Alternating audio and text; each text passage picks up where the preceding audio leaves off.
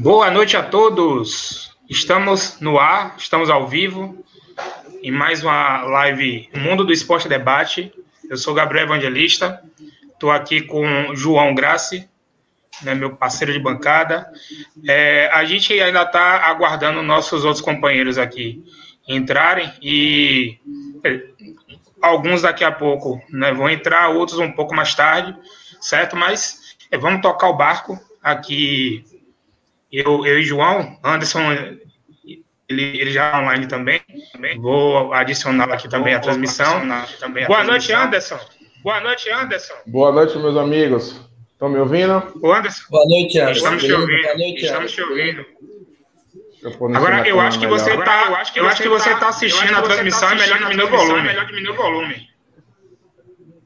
Para mim tá bom. Para você tá ok? É porque eu estou ouvindo minha voz de novo. Minha voz de novo. Ah, e para mim tá tranquilo.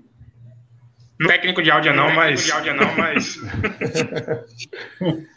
E aí, que é que tem para hoje? Estamos aí. Vamos nessa. Vamos é, nessa. Nós vamos, é, nós vamos começar nós o programa. Vamos começar o programa. Eu tô me ouvindo, eu tô me ouvindo, velho. Eu tô ouvindo eu você tô ouvindo você também, É, é. Agora, eu não sei, eu não sei como é que tira isso, como é que tira isso, mas. Vamos lá. E foi, e foi quando o Anderson entrou. Quando o Anderson entrou. Quer que eu saia e volte novamente, será? Rapaz, vamos ver. Rapaz, vamos ver. Vamos ver se, se, vamos ver dá se, certo. se dá certo. Rapidinho volta. Pronto, beleza. É, enquanto o Anderson ele vai e volta, é, vamos começar com alguns, alguns destaques né, que a gente é, viu aí no final de semana.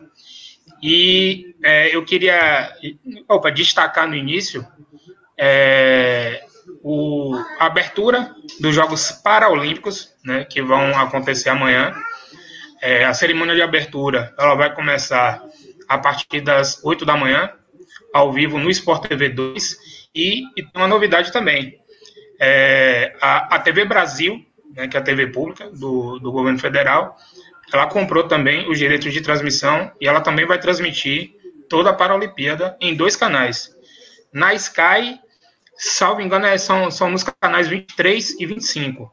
Né? Ela também é, é exibida na TV aberta, né, no, no, no sinal digital, e nas outras operadoras de TV paga também, certo? É, amanhã, no Sport, o Sport TV 2, que vai ser o canal do Sport TV, que vai levar toda a Paralimpíada.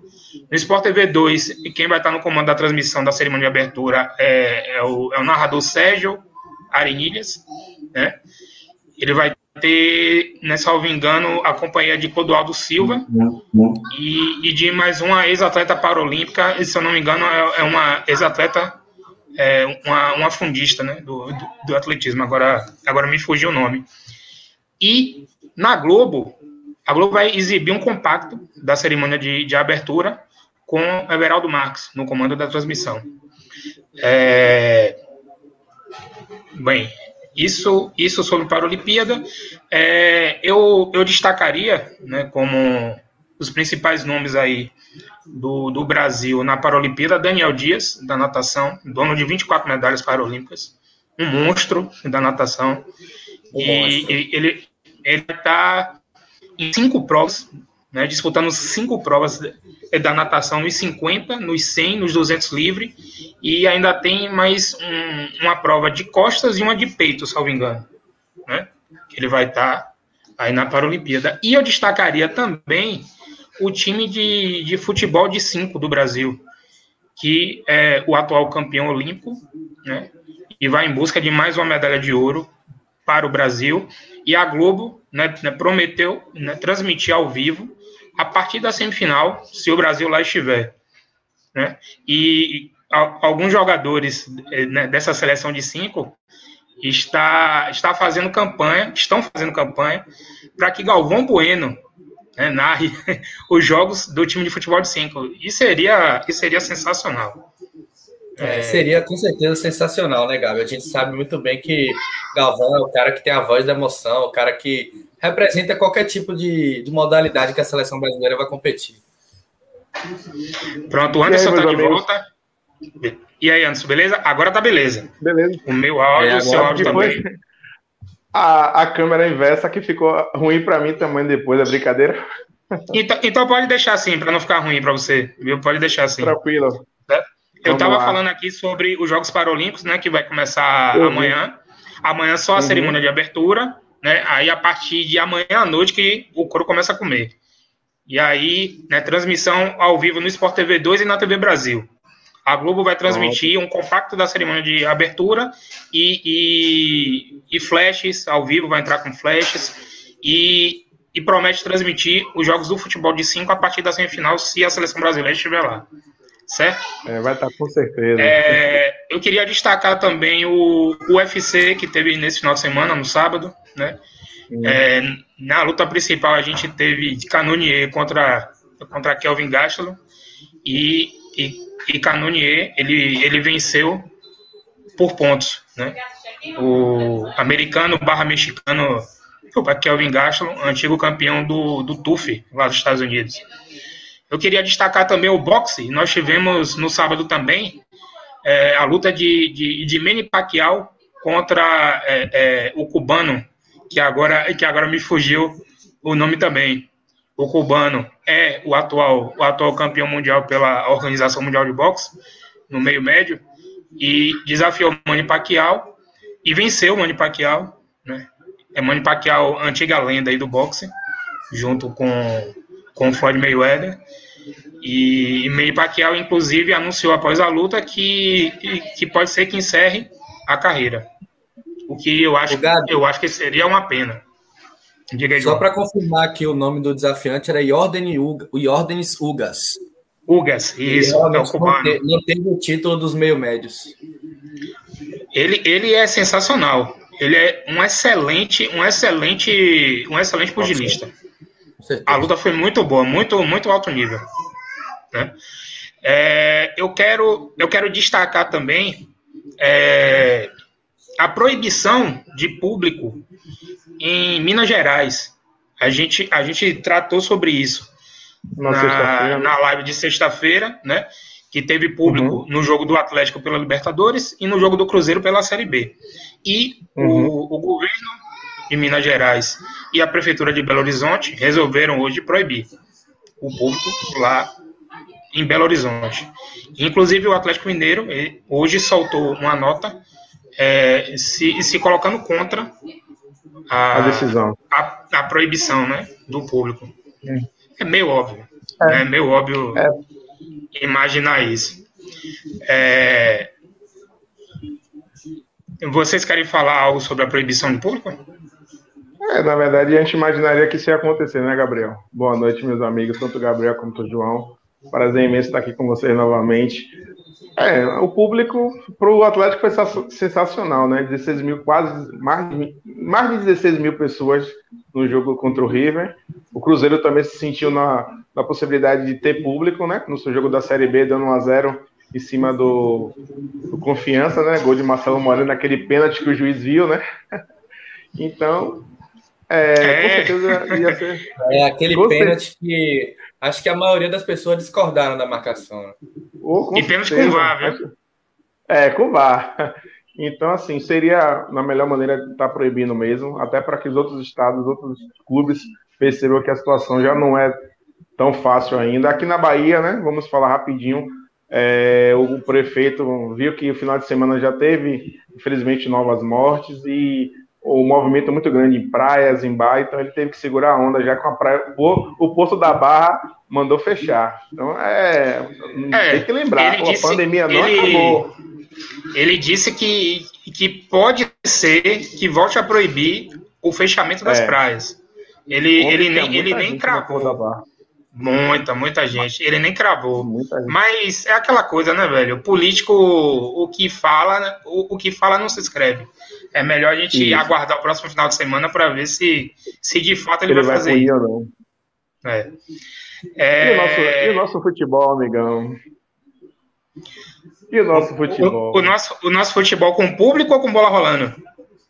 Com bola rolando, que com o público acho que vai, vai segurar um pouquinho. com bola rolando a gente vai falar daqui a pouquinho, certo?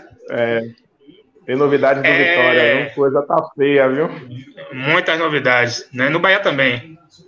Né, no Bahia também. O... É, eu quero. Diga, diga, João. O Gabi, eu ia só falar uma coisa rápida sobre o público, é porque eu tinha visto uma aspa sobre o, o prefeito de Belo Horizonte, se eu não me engano, era o governador de Minas, era o governador. Agora eu tinha visto que ele falou o seguinte, que a população foi testada, né, eles tiveram um teste, no caso não teste de Covid, mas uhum. foi um teste e o torcedor não foi aprovado nesse teste, que era talvez, possivelmente, esses dois jogos aí com o público, e aí agora ele viu que o pessoal não cumpriu exatamente os protocolos, que é como a gente falou na última live. A volta, ao, a volta do torcedor aos estádios, por mais que a gente ache que ainda não é o momento, vai acontecer naturalmente, porque como a gente falou, com certeza a maioria dos dirigentes é interessado nisso, né? embora a gente não ache que seja o ideal agora. Os dirigentes querem isso, né? não dá para a gente querer apontar isso de forma clubista, falar que é um time que quer, é outro time que não quer. Eu acho que a maioria dos dirigentes querem sim, mas o problema eu acho que é o torcedor ir no estádio e não cumprir os protocolos, porque primeiro que, como a gente falou, né, a gente acredita muito em comparação com vídeos de outros estádios, em que excedeu o limite, né? Primeiro que tinha um limite que provavelmente foi excedido. Ali, eu, pelo menos no jogo, é, nos jogos, eu achei que os, o limite dos torcedores acabou passando um pouco. E a gente vê claramente o pessoal sem máscara na arquibancada, aglomerando, e sobra espaço no estádio para o pessoal se dividir, e isso acaba não tendo muito controle. É um pouco complicado de você cobrar a torcida nessa questão, o pessoal acaba se empolgando, toma uma, e não tem essa segurança devida. Então, o, o pessoal viu e que o torcedor não, não vai acabar cumprindo os protocolos necessários e vai acabar voltando com a proibição por isso. Eu acho que realmente é o melhor fazer. A gente ainda não está preparado, talvez seja melhor se vacinar mais. É o número que você falou, Gabriel, de é, 70%. Eu acho que você chegou a citar esse número de para poder voltar. Gabriel. É, é, eu falei 75, mas eu já li de algumas algumas autoridades e de algumas autoridades da, da área de, de, de, infectologia dizendo em, em, em números de, de 70% na cidade em questão. Né? Agora sim, eu acho que nem uma coisa e nem outra. Eu acho que tinha que ser tudo. Se é para liberar público, exijam as duas doses ou dose única e o PCR negativo, as duas coisas. Estão, é, estão, estão, estão noticiando. Outra, né? Não é, Isso, é, não eu é li, não é pedir muito. Não, não é pedir muito. Tanto, né? eu, li, é eu li no UOL, eu li no UOL no sábado que é, estão planejando ter público na, na Arena Corinthians. Eu não vou falar o nome, o, o name right, porque a farmacêutica não me paga nada para falar o nome dela. Né? Se ela quiser pagar, tamo aí. É, estão cogitando público na Arena Corinthians para Brasil e Argentina pelas eliminatórias no dia 5 de setembro. Que inclusive até saiu escala de transmissões hoje na Globo e no Sport TV. É, daqui a pouquinho eu falo. É, e o jogo é no dia 5 de setembro. Aliás, não, minto, desculpa, desculpa. Né, corrigindo. Não é na Arena Corinthians, é na Arena Pernambuco, que o governo de Pernambuco iria definir se teria público ou não para Brasil e Peru, no dia 9 de setembro, né, depois do feriado. E aí a, a questão era exigir ou a vacinação completa, duas doses ou dose única, ou o, PCR negativo. E eu, analisando, eu acho que tinha que ser as duas coisas. As duas coisas. Para matar tudo. Agora, se, se, se vão fazer isso, já é outra história. Bem, eu acho que não é o momento ainda para a gente ter público. É, ainda não é o momento. O principal empecilho, Gabi, é justamente o pessoal chegar lá no estádio e não cumprir os protocolos que, que pedem, porque a liberação, se, se, se o torcedor, no geral, até respeitasse, usasse máscara, ficasse distante, talvez pudesse ser algo até com mais controlado, mas a gente sabe que aqui no Brasil não funciona isso. Então, acho é que o ideal é aguardar, é aguardar realmente a vacinação avançar para 70%, 75%, e não vai demorar tanto de acontecer isso. Eu acho que, como a gente falou na última live, se a gente já esperou esse tempo inteiro, tanto, esperar né? mais um pouquinho não vai, não vai ser algo realmente assim tão, tão ruim. Pois é, deixa eu só dar uma moral aqui para a turma que está aqui nos comentários do, do chat, né, da live. Uhum. Mandar um abraço para Pedro Brandão, vulgo Chicó, né, meu grande amigo. Ele está dizendo aqui que já vai ter evento teste para o carnaval. Eu soube que teria um evento teste para lá no Centro de Convenções da Boca do Rio, mas acabou sendo odiado. É, uhum. não, não vi depois para que data tinha sido adiada, mas eu ainda acho uma coisa errada. Só, uhum. só salvo se exigirem o que eu propus aqui. Exijam vacinação completa para as pessoas que forem e o exame de PCR negativo, para matar de vez, certo? Exame de PCR, e outra, exame de PCR, alguns falam né, 72 horas antes, outros falam 48 horas antes. Peçam exame de PCR 24 horas antes do evento teste. 24 horas antes. Certo? É, é a sugestão que eu dou. Isso é uma sugestão, uma opinião de Gabriel. Certo? Ele, né, Pedro, ele mandou uma mensagem aqui, só não vai gaguejar, viu, Gabi? É, tamo junto e boa sorte. Rapaz, eu tento gaguejar o mínimo possível. Todo mundo sabe que mas, o apresentador é gago, mas, mas se é esforça. O, o, apresentador é esforçado. Mandar um abraço para Lucas Cabeça, antigo ex-conselheiro do Bahia, né, meu colega de conselho lá no Bahia, ex-secretário do conselho, né, do conselho anterior. Ele está mandando uma boa noite aqui, né, parabéns noite, e sucesso. E ele está mandando uma mensagem também que as duas exigências é o correto, mas infelizmente não irão fazer. É isso, Lucas. É, a, a, a, e, e tem algum cachorro brabo aí na casa de alguém. É a filhote é, daqui. Pronto, é isso aí. É, pô, televisão ao vivo é, é isso mesmo. É isso mesmo. O Pedro mandou uma, uma, uma mensagem aqui também. Para o vice pode liberar o público, a aglomeração não rola de jeito nenhum lá. aí tá de Só sacanagem. Né? Mil. É só provocando aí no. Mas é isso mesmo, é isso mesmo. Eu vou mandar um abraço aqui, tá, aqui para Leandro Fernandes, né, conselheiro do Bahia, meu, meu amigo também. Segunda live é, que tá ele assiste. É, assíduo, nosso, nosso tá sócio ligado, é assíduo. Tá ligado. É, público no estádio é, é, ainda muito perigoso, de fato. Concordo, concordo com o Leandro. Eu acho que em qualquer número. Podemos aguardar né, um pouco ainda. Eu critiquei né, é, o público, o, o público não, alguns convidados nos Jogos do Bahia nas finais da Copa do Nordeste, critiquei né, os, os, os 25 convidados no jogo anterior né, com o Atlético de Goiás e vou criticar se tiver um convidado, né? Porque eu ainda acho errado, não é o momento da gente ter público, só os que vão estar lá trabalhando. É, fora isso, não concordo de ter público nenhum. Beleza? E deixa eu falar aqui também né, sobre os jogos de ida das quartas de final da Copa do Brasil, né, que vão começar agora esta Essa semana, semana. Na, te, na quarta e na quinta-feira. Né? Na quarta-feira uhum. a gente vai ter Atlético Paranaense e Santos, vamos ter Grêmio e Flamengo, vamos ter São Paulo e Fortaleza, e na quinta-feira é, Atlético e. Agora, agora fugiu a memória, desculpa, galera. É Atlético, Atlético e quem mesmo? Vou puxar aqui, cara. O Fluminense já saiu, não foi? Puxar aqui. É, o Fluminense já saiu. Não, o Fluminense ainda tá. Ah, é, Fluminense e Atlético. Eles, jogam, Atlético. eles estão jogando agora. Eles estão jogando agora pela Série A, né? 19 minutos ali no primeiro tempo. O Atlético em São Januário. Isso. Aí eles vão jogar de novo na quinta-feira aí pela Copa do Brasil, no Engenhão. Né? Hoje, é, hoje é em São Januário e na quinta-feira no Engenhão. Ou no estádio Newton Santos, né? Porque tem botafoguense que não gosta de. E quem é fala Engenhão. Newton Santos. Newton Santos. Vocês têm, têm palpites aí para esse jogo de ida? Bom, Fluminense e Atlético. Atlético, né? Que, relembrei os outros, dá meus palpites aí. Atlético Paranaense e Santos. Rapaz, é o jogo é onde? Na, em Curitiba? O primeiro é em Curitiba. Atlético. Salvo engano, Atlético. É, é, na área baixada. É... Atlético Paranaense. Olha, eu estou perguntando, não é a classificação, é o palpite para o jogo, jogo de ida. O jogo. Né? O jogo. É, é dessa semana. Mim, Atlético Paranaense. Grêmio e Flamengo. Flamengo.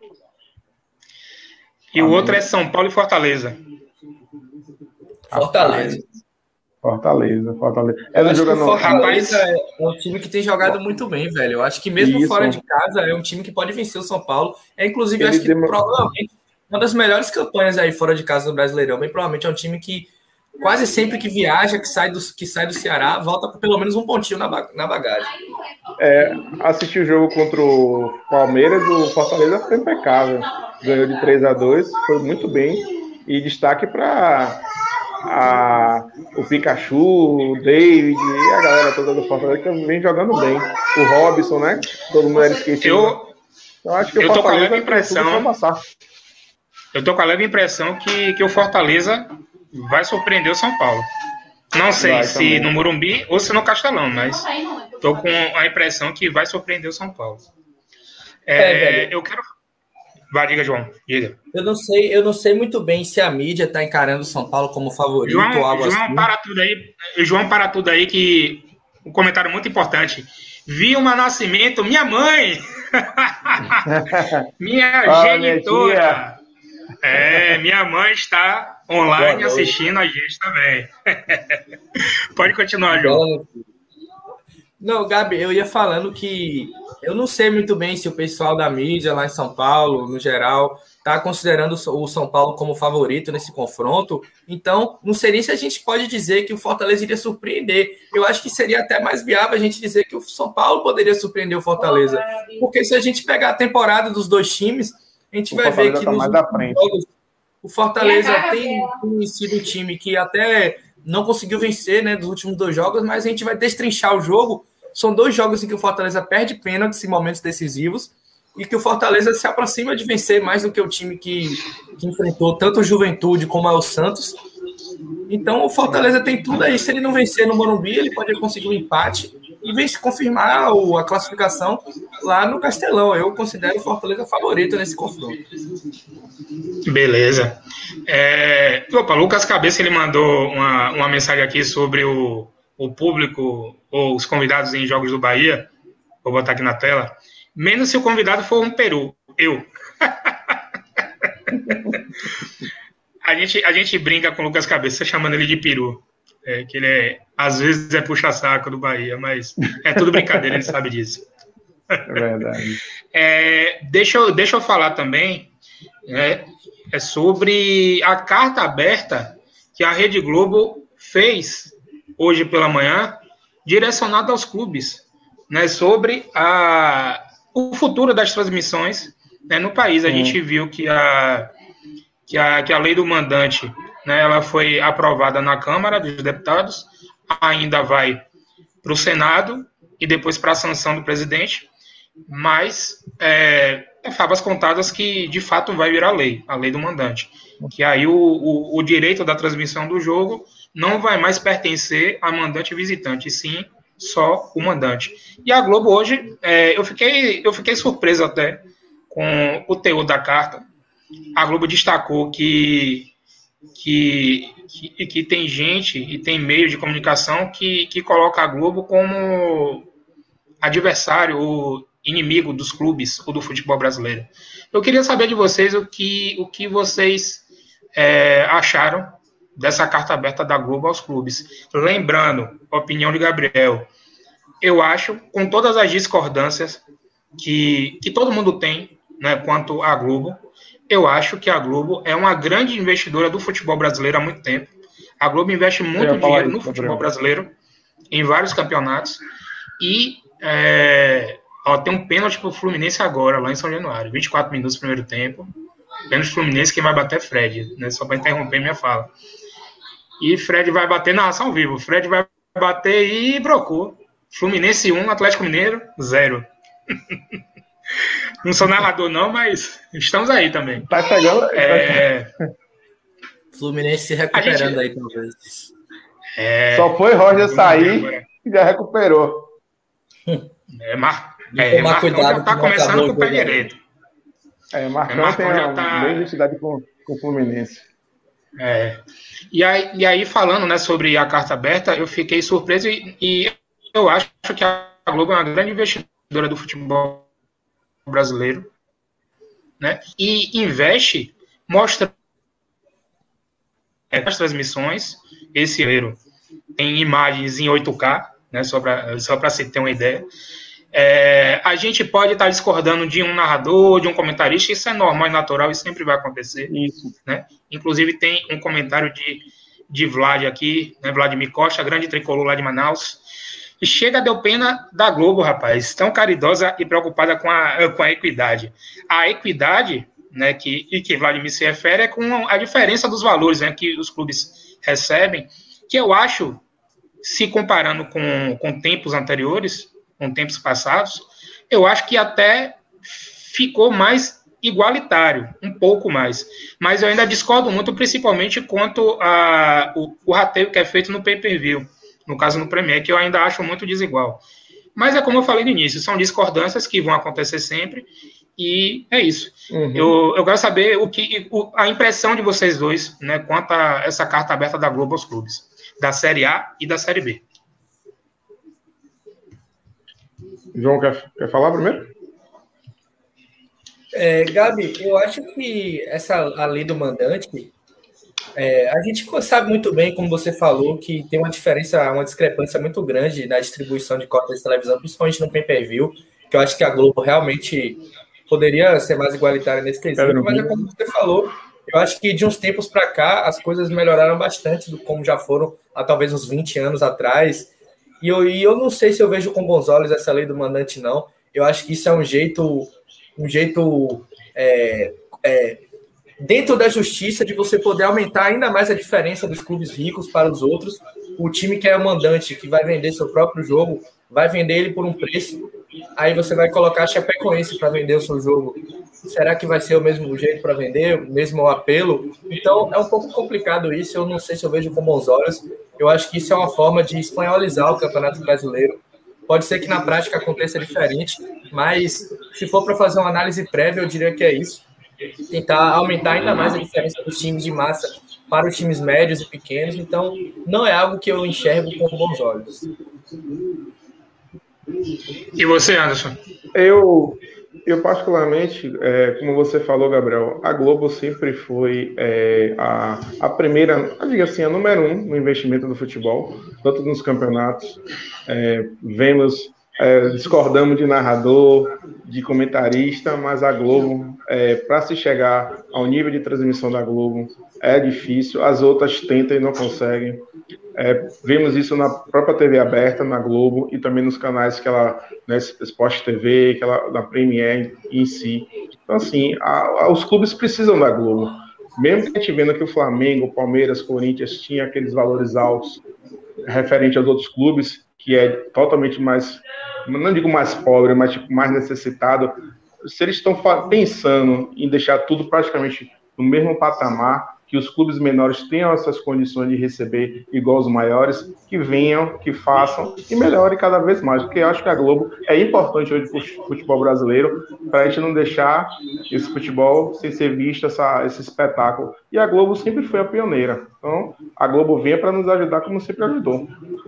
E somente para a Série B, né? Porque a Série B, a, a Série A é sempre bem vista na, na, na TV aberta, mas a Série B também é muito, muito respeitada pela Globo e é sempre transmitida de todos os jogos. Então, assim, a Globo sempre fortaleceu tanto a Série A e também nunca deixou a Série B de lado. Então, isso para a gente que estamos hoje, no caso Vitória está na Série B, é, essa visibilidade é importante. A Globo nunca deixou de lado os clubes, hein? Então, vamos, vamos que vamos, Globo. Beleza, Anderson. É, falando em Globo, eu tinha, eu tinha citado que o Grupo Globo tinha, tinha soltado as escalas de transmissões do, dos próximos jogos da seleção brasileira, né, pelas eliminatórias sul-americanas. Eliminatórias. E isso. Aí a Globo, hoje ela soltou a escala de Brasil e Argentina, não é tanto o Globo Sport TV. Ela soltou a escala de Brasil e Argentina e de Brasil e Peru, né, os dois jogos no Brasil. É, o Brasil joga antes desses dois jogos contra o Chile, lá em Santiago. Né? E o jogo com a Argentina vai ser na Arena do Corinthians, em São Paulo. E o jogo contra o Peru vai ser na Arena Pernambuco, lá em, lá em, em São Lourenço da Mata. Não é, não é Recife, é, é região metropolitana. Inclusive, é, se por acaso tiver público nesse jogo, o Brasil e Peru na Arena Pernambuco, tem que bater palmas e, e, e glorificar de pé as pessoas que foram para esse jogo. Porque, meu amigo, para chegar naquela Arena Pernambuco, eu nunca fui, não. Mas para chegar naquela Arena Pernambuco, é um sacrifício. Ainda mais um jogo quinta-feira, nove e meia da noite. Tem que, tem que bater palma Nossa. e glorificar de pé quem for, se tiver público. Né? é, e a Globo, a Globo ela soltou já a escala de transmissão para Brasil e Argentina e para Brasil e Peru. Né? Eu acredito que, hum. que na Globo vai ser o mesmo narrador, Galvão Bueno. Galvão Bueno vai narrar o. Globo, Brasil, Argentina, Brasil e Peru. Para mim, a maior lenda da narração do esporte brasileiro, não tem outro. Né? Obviamente que vai, um monte de gente vai discordar de mim, mas é, é, é o que Gabriel pensa. Não. É, e junto com o Galvão, no jogo do Brasil com a Argentina, vamos ter Júnior e Caio Ribeiro, certo? E no jogo contra o Chile, né? É, aliás, eu falei o jogo Peru, o jogo contra o Chile, que a Globo tinha, tinha soltado a escala, o Galvão vai estar junto com Casagrande e Roger Flores. Resta saber se no jogo com a Argentina, se, se narradores, se narrador e comentaristas vão estar em loco no estádio. Essa informação ainda uhum. não foi confirmada. Mas a equipe, a equipe será essa. E no Sport TV, né, vamos ter Luiz Carlos Júnior, narra Brasil e Argentina, com Ana Thaís Matos e Ricardinho. E Brasil e, e, e Argentina, vamos ter Gustavo Villani, grande Villani, na, na, na, narração de Brasil e Argentina no Sport TV, junto com, com Paulo Vinícius Coelho, PVC, e, e Pedrinho, que por sinal, que comentarista Pedrinho, viu? Para mim, a melhor revelação entre Como os comentaristas no, no Brasil. Excelente comentarista eu, eu, Pedrinho. Muito bom. falar mesmo. isso, Gabriel. Muito bom. Eu, e deixando também. Sou... É, rapidinho. Eu, normalmente eu não sou tão adepto dos comentaristas que são ex-jogadores, eu sou crítico a alguns, mas vendo o Pedrinho comentar, eu vejo que talvez seja não seja exatamente algo para se generalizar. Acho que talvez a gente tenha alguns ex-jogadores que possam trabalhar como comentaristas. É porque eu já estava com. Uhum. Tem alguns que eu não, não gosto tanto assim, como o próprio Casagrande, que você citou, não é o cara da minha Isso. preferência. Mas Pedrinho é um cara que tem aí mostrado realmente ser um comentarista de destaque, é um cara que entende, fala com propriedade, tenta analisar taticamente, tecnicamente, e é um cara que tem vivência de campo, né? Então pode agregar nessa, nessa, nessa questão mais dentro de campo, mais boleira mesmo. Beleza. Esses foram os destaques do início aqui da nossa live. E agora nós vamos aprofundar com o que interessa a nós a, o brasileiro da Série A e o brasileiro da Série B. É, vocês, vocês têm preferência por onde a gente, a gente começa a Série A ou a Série B? Estou podendo um pouquinho de interferência, amigos. Vocês estão me ouvindo? Eu estou te ouvindo, Acho Anderson. Pode começar com a Série B, Gabi.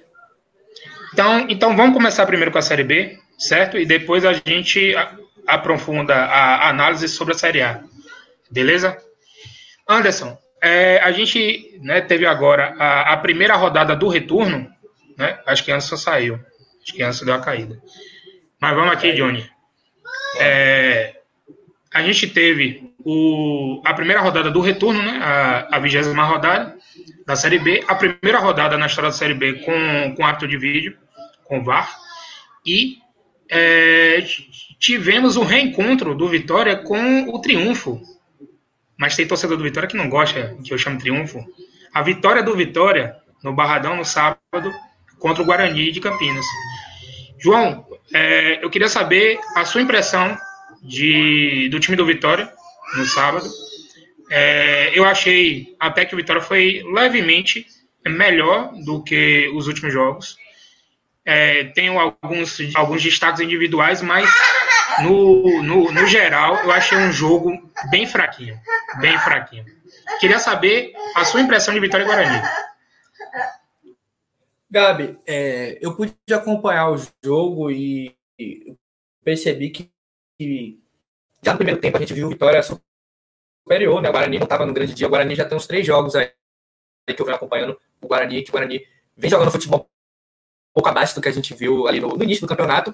Enquanto o Vitória aí com a chegada de Wagner Lopes está um pouco mais organizado. Eu acho que o Vitória está conseguindo recuperar um pouco daquela intensidade que a gente chegou a ver com o Rodrigo Chagas, que é um treinador é, não, não muito experiente, que acabou se queimando um pouco ali no início, mas eu acho que ele poderia ter sido mantido no cargo, pois o Vitória trouxe Ramon e acabou só regredindo, tanto em resultados como em atuação. Eu acho que o Vitória, nos últimos dois jogos, conseguiu recuperar um pouco essa intensidade que mostrava. O Vitória tinha que precisa tentar jogar mesmo, é um time que tem um pouco de dificuldade de jogar reagindo. Então é um time que eu acho que vai sempre se dar melhor, tentando ter a bola mesmo, tentando pressionar, tentando marcar na frente. E é claro, é um início de trabalho, algumas coisas ainda precisam ser ajustadas, mas é um time aí que mostrou nos últimos jogos. E eu acho que o, na questão, quando o resultado não vem, ou não vier, vai pesar muito mais os problemas internos e qualidade da equipe do que o trabalho realmente do, do Wagner Lopes, que eu acho que é um cara que chegou aí para dar uma organizada. Queria destacar também o Marcinho, que é um cara que chegou muito bem aí no Vitória, um jogador que estava encostado lá no Botafogo, sendo muito criticado, um cara que a torcida do Botafogo não queria ver nem pintado de ouro. E a gente vê como o futebol é imprevisível, né? Porque o cara chegou no Vitória e está aí até agora se destacando. Chegou há pouco tempo, já está praticamente cavando uma vaga no time titular. É realmente um jogador que vem aí tendo atuações boas, tentando muito, mostrando raça. E é um cara que eu acho que vai ser importante aí para o Vitória, para essa luta aí, é, para não cair para a Série C. Acho que o Vitória tem condições ainda de permanecer na Série B. Eu acho que a Série B tem muito equilíbrio. E se o Vitória continuar mantendo o nível de atuações e conseguir ser efetivo, que eu acho que é uma coisa que faltava muito ao Vitória antes, efetividade. O Vitória precisa fazer os gols que ele produz. Muitas vezes a gente vê o Vitória até entrando na área, mas errando o último passe, errando finalização e acaba sofrendo um gol que desmoraliza, desmoralizava a equipe psicologicamente. E dessa vez a gente viu o Vitória tendo algo que ele não estava tendo, né? Sorte. Conseguiu ali fazer um gol de, um gol olímpico, né? Eu achei que realmente o jogador do Vitória tentou fazer o gol, pelo que eu vi. Foi realmente um lance, um belo gol. Mas não era um gol, não era algo que a gente esperava, né? Que o Vitória fosse conseguir fazer um gol olímpico. Foi realmente algo inesperado. Mas o Vitória, no jogo, no geral, eu achei que produziu mais que o Guarani, era um time mais organizado. E, por enquanto, eu acho que é isso, né? Um time que mostra aí que pode melhorar na Série B. E você, Anderson, qual foi a sua, a sua impressão e o que você viu de Vitória e Guarani no sábado? É, nós começamos o sábado com várias turbulências, né, torcedor do Vitória. É, a notícia de uma possível liminar que fez, impediu, né, hoje a reunião do conselho devido à situação de Paulo Carneiro. Isso a gente fala em outro momento. Mas o time do Vitória, é, como o João acabou de falar, teve um pouco de sorte mas ainda continua mostrando um bom futebol, mas não estava tendo essa sorte toda no, nos resultados passados. Veio com uma vitória muito importante, o Vitória hoje precisa sair dessa situação, mesmo assim não saiu da zona, né? O Vitória ainda continua ali na zona de rebaixamento, mas com certeza já é uma motivação. O Vitória dominou a partida, mas teve algumas devidas falhas, né, durante o jogo. O Lucas Arcanjo fez uma excelente defesa no início do jogo, né, no chute de Andrigo. É, o jogo ficou ali aquele jogo feinho, para lá, para cá, e no final do primeiro tempo, o Bolota, né, conhecido como Soares Bolota, foi fazer uma cobrança de escanteio e fez um belíssimo gol, né? O último gol olímpico do Vitória foi o do Dátalo, em 2017, né? Petkovic também já tinha feito um, né, na, por sinal na Arena Fonte Nova. Então, assim, o Bolota fez o gol, finalizando o primeiro tempo. No segundo tempo, o Vitória tentou, conseguiu manter esse resultado, que foi super importante mas destacando o Massinho, né, que o João falou, o Massinho estava encostado no Botafogo, é, jogou ano passado a Série A pelo Cuiabá, Vitória trouxe, o jogador que está se destacando bastante. Vitória hoje tem a saída de Pedrinho, né, que Vitória vendeu para o Atlético Paranaense, mas está retornando por empréstimo. O Pablo provavelmente vai fazer o último jogo dele contra o Náutico, né? O Vitória estava esperando receber esse valor do Pedrinho para fazer a compra do passe do atleta ele vai ficar emprestado ao Atlético Paranaense até o final do ano. É um jogador que o Vitória vai sentir muito, já que se encaixou bastante ali no meio com o Fernando Neto. E é isso, vamos ver qual o próximo jogo agora com o Náutico, que vai estrear treinador novo, né? É, o Náutico vai estar estreando um treinador novo no sábado contra o Vitória, e vamos ver o que dá. E o Náutico estava líder, todo mundo achando que o Náutico já estava na primeira divisão. Depois da contusão do Chiesa e a saída do Eric, o Náutico deu uma caída. O Hélio dos Anjos foi demitido e agora vamos ver como é que vai ser essa reação do Náutico. O Náutico vai estrear Marcelo Chamusca Isso, né, contra o Vitória. Velho conhecido. Velho conhecido. velho conhecido do futebol baiano, já foi treinador na base do Bahia, né, já assumiu né, time principal do Bahia de forma interina e já foi treinador do Vitória há pouco tempo Muito atrás, né? Isso, e isso. só, só um, um, um, spoiler aqui de, de Náutico Vitória, O jogo vai ser em Recife, né, nos aflitos. Uhum, é, vamos, ter, vamos ter transmissão da TV Bahia.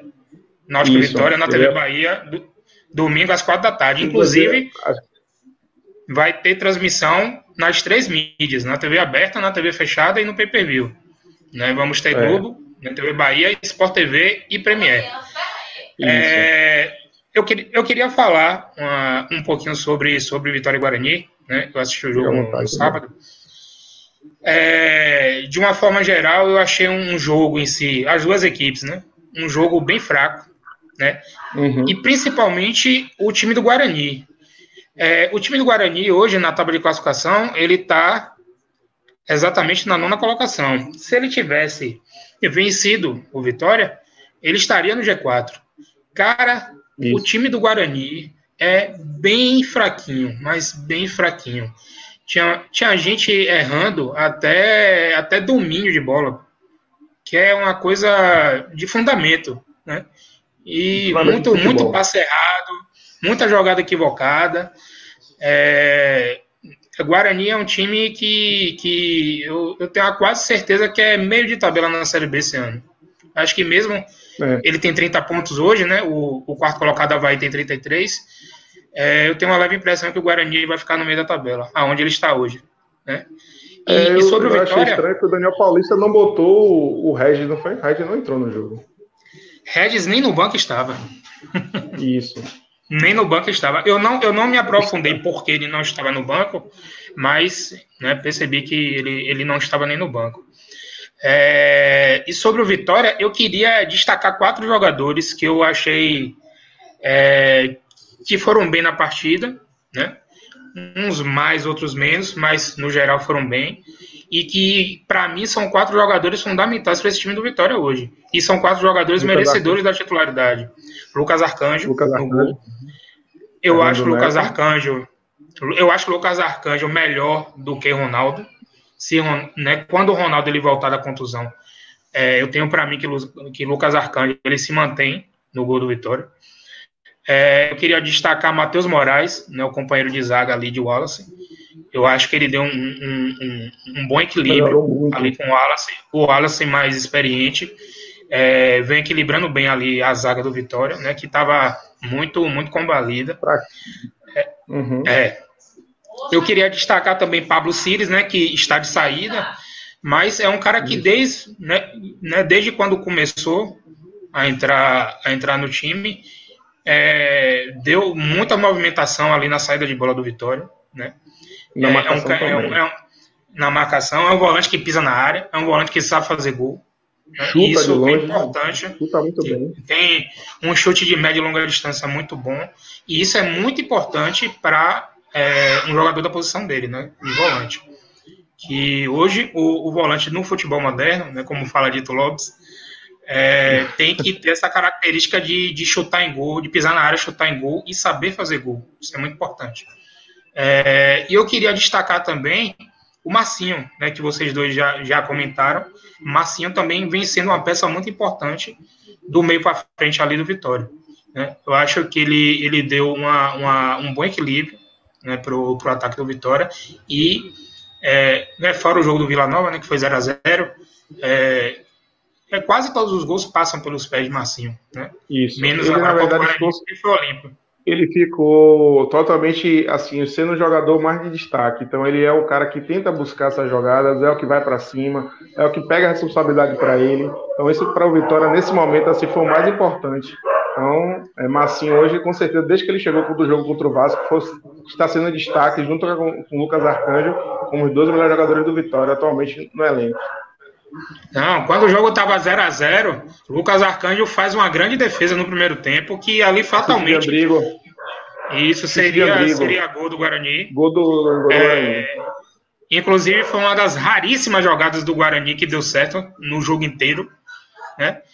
E se não fosse o Lucas Arcanjo, né, com certeza o Guarani abriria o, o placar e a história do jogo poderia ter sido modificada. Né? É, olhando para a tabela de classificação, né? Eu acredito muito que a briga para o rebaixamento é, hoje só tem duas vagas. Eu apostaria que hoje só tem duas vagas para ser rebaixado. para mim, as outras duas vagas já estão ocupadas pelo Lanterna e pelo Vice-Lanterna. Para mim, muito difícil o Brasil de Pelotas e Confiança escaparem do rebaixamento. Acho muito difícil. E, para mim, a briga para as outras duas vagas, além do Vitória, deve ter a companhia do Vila Nova, do Londrina e da Ponte Londrina. Preta. Londrina e Ponte Preta, nos últimos resultados, já estão começando a abrir os olhos. Né? O Vila Nova, que eu acho, tem, eu tenho uma leve impressão que é, que é o terceiro, que é, é o terceiro não, ele é o primeiro da fila para essas duas vagas. Né? Então, o Vitória ele voltou a vencer agora, isso é muito importante. A diferença do Vitória para o 16 colocado, que é o primeiro fora da zona, era de três pontos, agora é só um ponto. Então, é, foi uhum. muito importante ter vencido o Guarani, e até porque o Vitória vai ter um jogo muito difícil contra o Náutico. Eu queria saber de vocês dois é, o que vocês imaginam do Vitória para jogar contra o Náutico domingo, quatro da tarde, lá nos Aflitos. É, você já falou é, uma, uma, parte, uma coisa super interessante, Gabriel. Um jogo difícil. O Náutico também não vem bem, né? Já vem com várias derrotas, acabou trocando de treinador. Vai com certeza querer ir para cima no Vitória lá no jogo. O Vitória tem que fazer o seguinte: manter a bola no chão, buscar o toque de bola, tentar fazer as oportunidades em gol, né, se aparecer, e não se ficar muito atrás, porque com certeza o Náutico vai querer para cima e tentar em busca dos três pontos. O Náutico, se eu não me engano, tem cinco jogos sem vencer, se eu não me engano. Se eu tiver errado, me corrija, por favor. E o Vitória tem que pensar que cada ponto, cada ponto para o Vitória hoje é super importante. O Náutico tem até mais do que cinco jogos sem vencer, viu, Anderson? Eu vou, eu vou te falar aqui nesse instante. Pode continuar com o comentário que eu te falo daqui a pouco. Viu? E o, o Vitória é, vai para esse jogo em busca desses três pontos. É, vier os três pontos, massa, mas não pode vir com a derrota. Se tiver um empate, não é ruim, né? Um ponto fora de casa é importante, mas se vier com os três pontos, né? É, será de bem-vindos. É só destacar uma coisa, Gabriel, rapidinho, antes de você também passar essa informação e João falar. O Matheus Moraes é um jogador que foi muito criticado no início, um jogador que estava iniciando, e você falou muito bem que eles fez agora a dupla de zaga com, com o Wallace. Vitória ainda tem outros dois jogadores para a defesa, que é o Marcelo Alves e o Thaleson Kelvin. O Thaleson, caso o sinal está machucado. Mas eu digo o seguinte, e tem o João Vitor, né, que é muito bem criticado pela torcida porque que vem em baixa, né, toda vez que acaba deixando o Vitória sofrer gol, né, acaba sendo o chama-gol, como a gente fica abusando, né, vem o João Vitor, chama-gol. Mas o Matheus Moraes vem evoluindo bastante nos últimos jogos, a torcida vem gostando da, evolução do atleta, um jogador que é da base e quem sabe, né, se destacando aí para estar tá ajudando o Vitória. Porque torcedor pegar no pé da defesa, meu filho, que mais vitória tem. Que João Vitor, vai me Deus, viu? O homem para chamar gol, viu? É, rapaz. É, eu, eu já vi muita crítica pesada com, com João Vitor, de fato. E com, com o que Matheus Moraes está jogando, creio que João Vitor não volta tão cedo. Com naturalidade. É. Para ser titular do Vitória. Só me só interrompendo você, meu amigo, até João falar, acredito que o Ronaldo, goleiro, se voltar a jogar com a camisa do Vitória esse ano, não joga mais não. É, Lucas Arcani, além de ser titular e estar em boa fase, devido ao final do contrato do Ronaldo, acredito que ele não volte mais esse ano vestir a camisa do Vitória.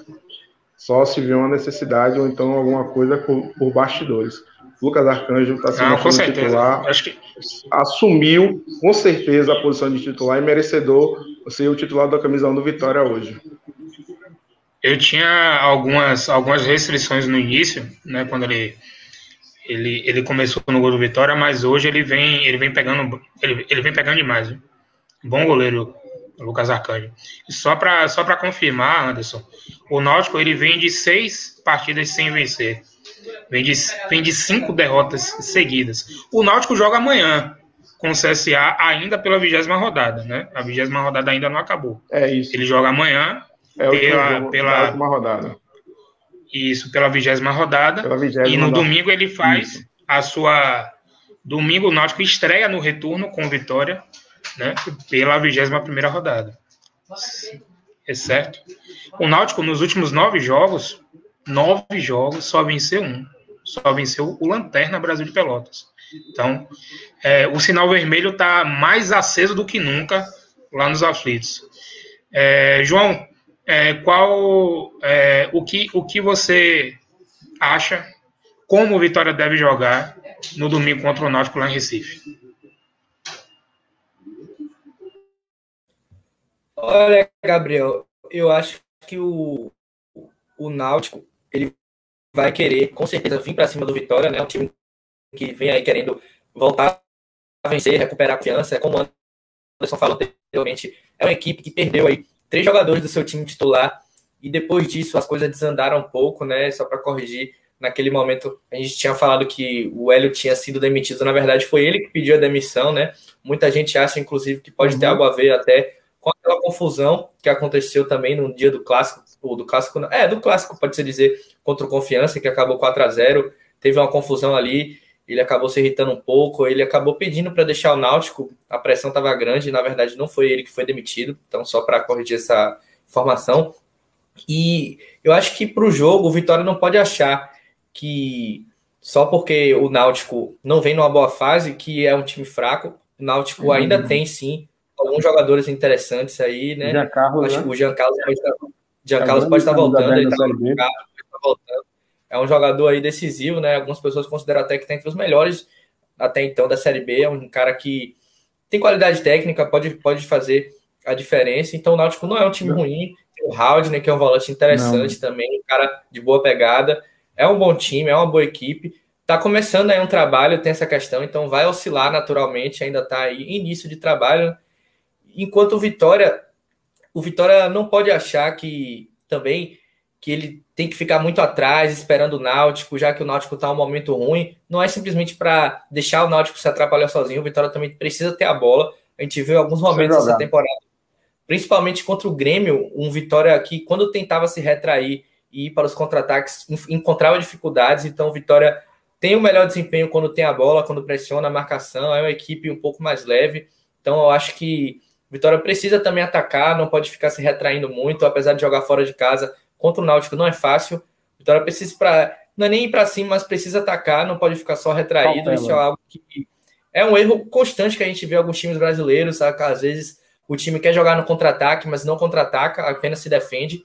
Isso é o, o, o Vitória não pode cair nessa, pois não é uma característica nem do elenco e pelo visto nem do treinador do Vitória, que parece ser um cara que gosta de jogar um futebol um pouco mais ofensivo, pelo que ele mostrou desde que chegou.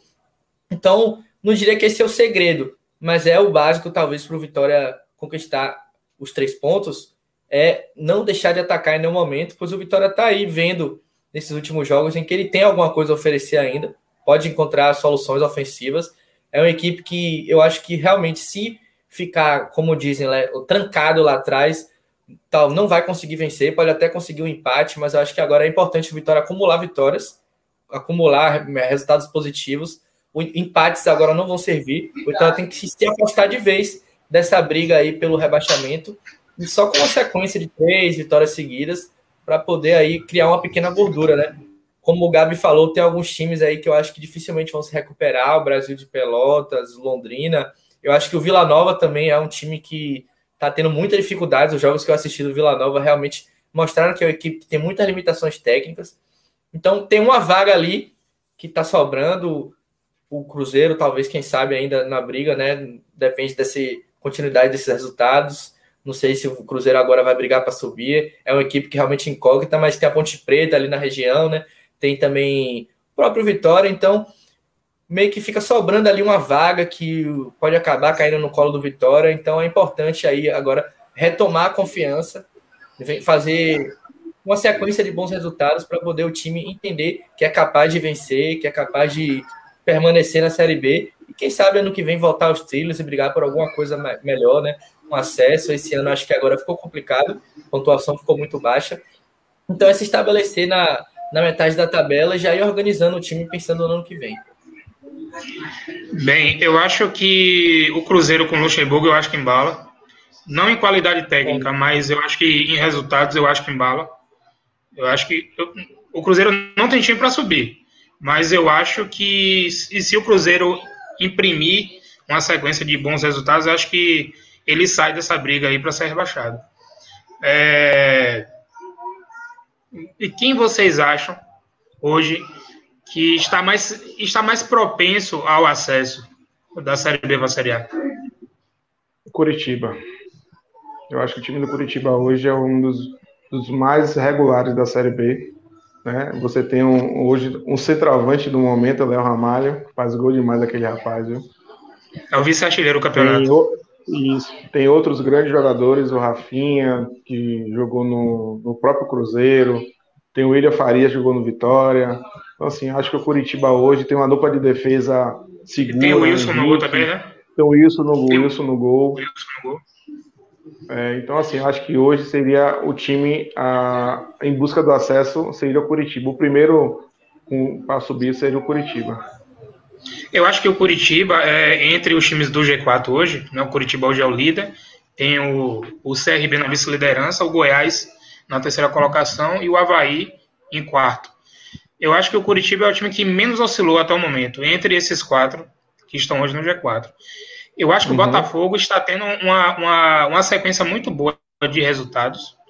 O, o Botafogo eu acho que vai estar ali na briga.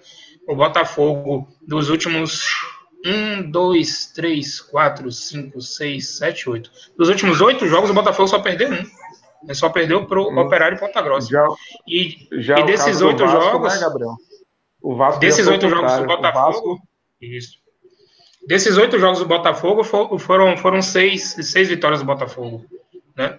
Já o Vasco, né, como você, você mencionou, o Vasco que está passando por um momento de turbulência. São três derrotas seguidas. Remo e para Remo, Londrina e Operário, que são o Londrina está disputando a parte de baixo e o Remo e o Operário ali entre, entre o meio da tabela. Né? Então foram, foram, foram três derrotas que baixou demais a classificação destacando do Vasco. Também, Hoje o Vasco, o Vasco tem 28 pontos e tem, tem 5 pontos a menos que o G4. O Remo também se destacou bastante depois da chegada do treinador que saiu do Cruzeiro, Felipe Conceição. É, conseguiu alguns resultados positivos e também já, já estava na parte de baixo, já estava na parte de cima da tabela, não é isso? O Remo é o 12 colocado, tem 26 pontos, é. tem, dois, tem dois pontos a menos que o Vasco. Mas o Remo, por exemplo, nos últimos quatro jogos só perdeu um. Né? São, são dois triunfos, um empate e uma derrota. Perdeu uma derrota, agora o último né? jogo para. Perdeu para o CRB. Né? Uhum. Bem, eu acho que, eu acho que sobre que sobre CRB a gente amarrou bem, né? A, a passagem da vigésima para a vigésima primeira rodada. A gente tem Edu do Brusque como o, o artilheiro do campeonato, né? Com 11 gols marcados. E, e Léo Gamalho é o vice-artilheiro com 10 gols. É, eu acho que a gente né, já amarrou bem aí a Série B e nós vamos só para um, um, informe aqui do nosso do nosso parceiro a Prova Crédito, é, que é uma, uma, empresa que atua como correspondente bancário para facilitar o processo de contratação de financiamento, de refinanciamentos e empréstimos. É, é uma empresa que foca né, em empréstimos e, e, e financiamentos para né, consignados para aposentados e pensionistas do INSS. Né?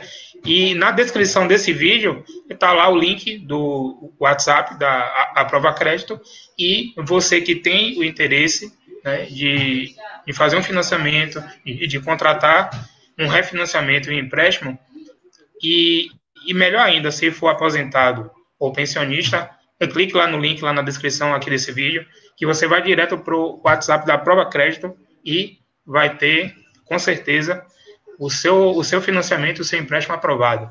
Beleza? Esse foi beleza. o informe aí do nosso, do, do nosso parceiro. É, nas próximas lives vamos ter novidades, né?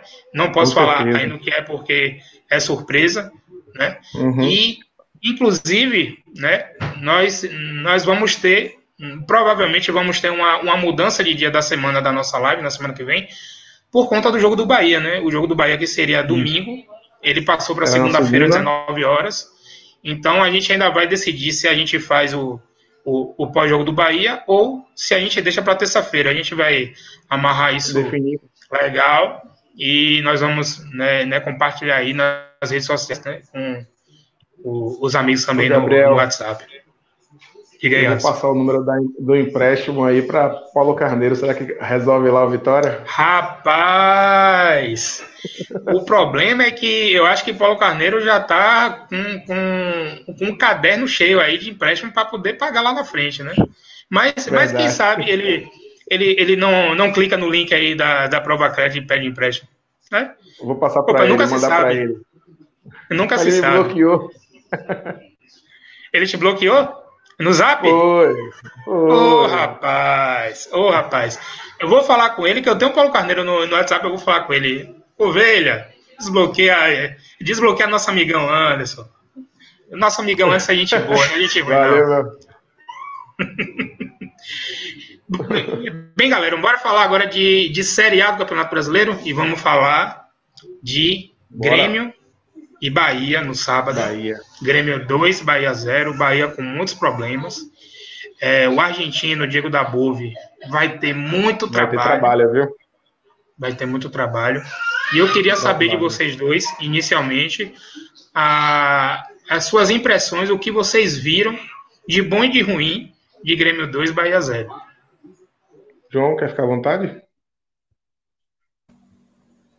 Olha, Gabriel, eu vi um jogo do Bahia em que muitos aspectos lembraram alguns jogos dessa sequência aí um pouco complicada que o Bahia vem vivendo. O Bahia fez um primeiro tempo ali razoavelmente ok, conseguiu se defender, evitou que o Grêmio criasse algum perigo e até teve as melhores chances, né? O Bahia não criou muita coisa, inclusive eu achei que esse foi o grande problema do Bahia no primeiro tempo foi se livrar demais da bola. O Bahia às vezes ia contra-atacar, aí se mostrava um pouco afobado, às vezes forçava demais o passe, buscava sempre a jogada pelo lado direito, já que o time vou ver com aquela formação ainda de ter um meia pelo lado esquerdo, não exatamente um jogador de velocidade.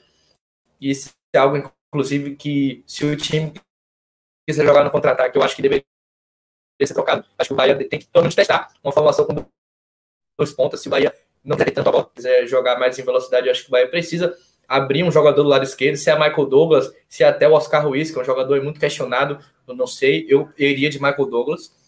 Mas eu achei que o primeiro tempo a Bahia não foi mal. Bahia fez um primeiro tempo razoável, conseguiu ali se defender, mas a gente viu isso em outros jogos, e o que, é que acontece no segundo tempo é sempre a mesma coisa, em que o Bahia acaba levando um gol em, em lances bastante evitáveis, né? Eu acho que nesses últimos jogos o Bahia levou três gols parecidos, que é uma bola cruzada e Nino Paraíba tá jogando, tá marcando o um atacante e não consegue ganhar no alto. Então é, um, é uma jogada que já tá ali cantada.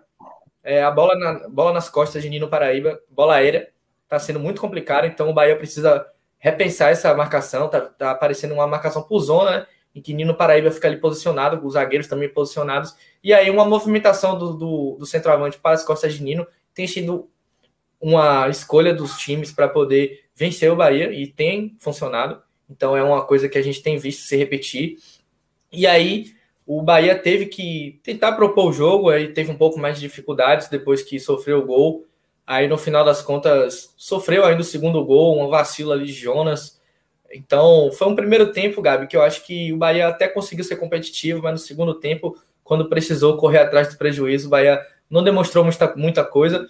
Mas eu acho que não é um jogo para a gente jogar tudo fora. Tem algumas coisas para a gente destacar positivamente, como por exemplo a entrada de Ranielli, que o que ele fez ontem mostra o quanto era errado a não utilização dele antes, pois foi um, é um jogador que de uma posição que para mim o Bahia está carente. Se eu fosse para o mercado hoje, eu sairia em, em busca de um primeiro volante. Eu acho que é um jogador que vai entrar ali para equilibrar o Bahia. É um jogador que faça uma função parecida com a que Gregory fazia.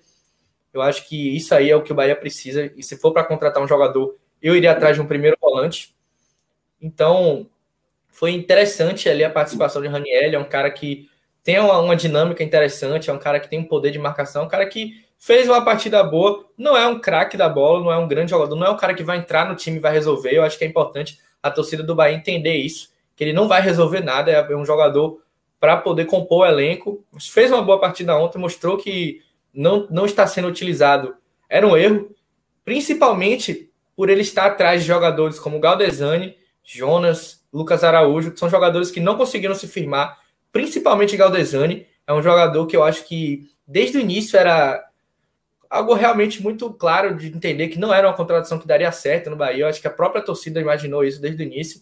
Lucas Araújo é um cara que é um pouco mais jovem, ainda pode evoluir, mas também não conseguiu se firmar. E o Jonas, desses três, talvez era o que tivesse até apresentando um pouco mais, né? Mas é um cara que é, vem fazendo alguns jogos um pouco abaixo nos últimos, nas últimas partidas, que vem entrando. É um cara que também demonstra algumas dificuldades físicas, sai por lesão às vezes e acaba deixando o time na mão, pois o Bahia, como eu falei, tem dificuldade nessa posição de primeiro volante. Então você tem que substituir esse jogador ali, esse cabeça de área em todos os momentos, é complicado.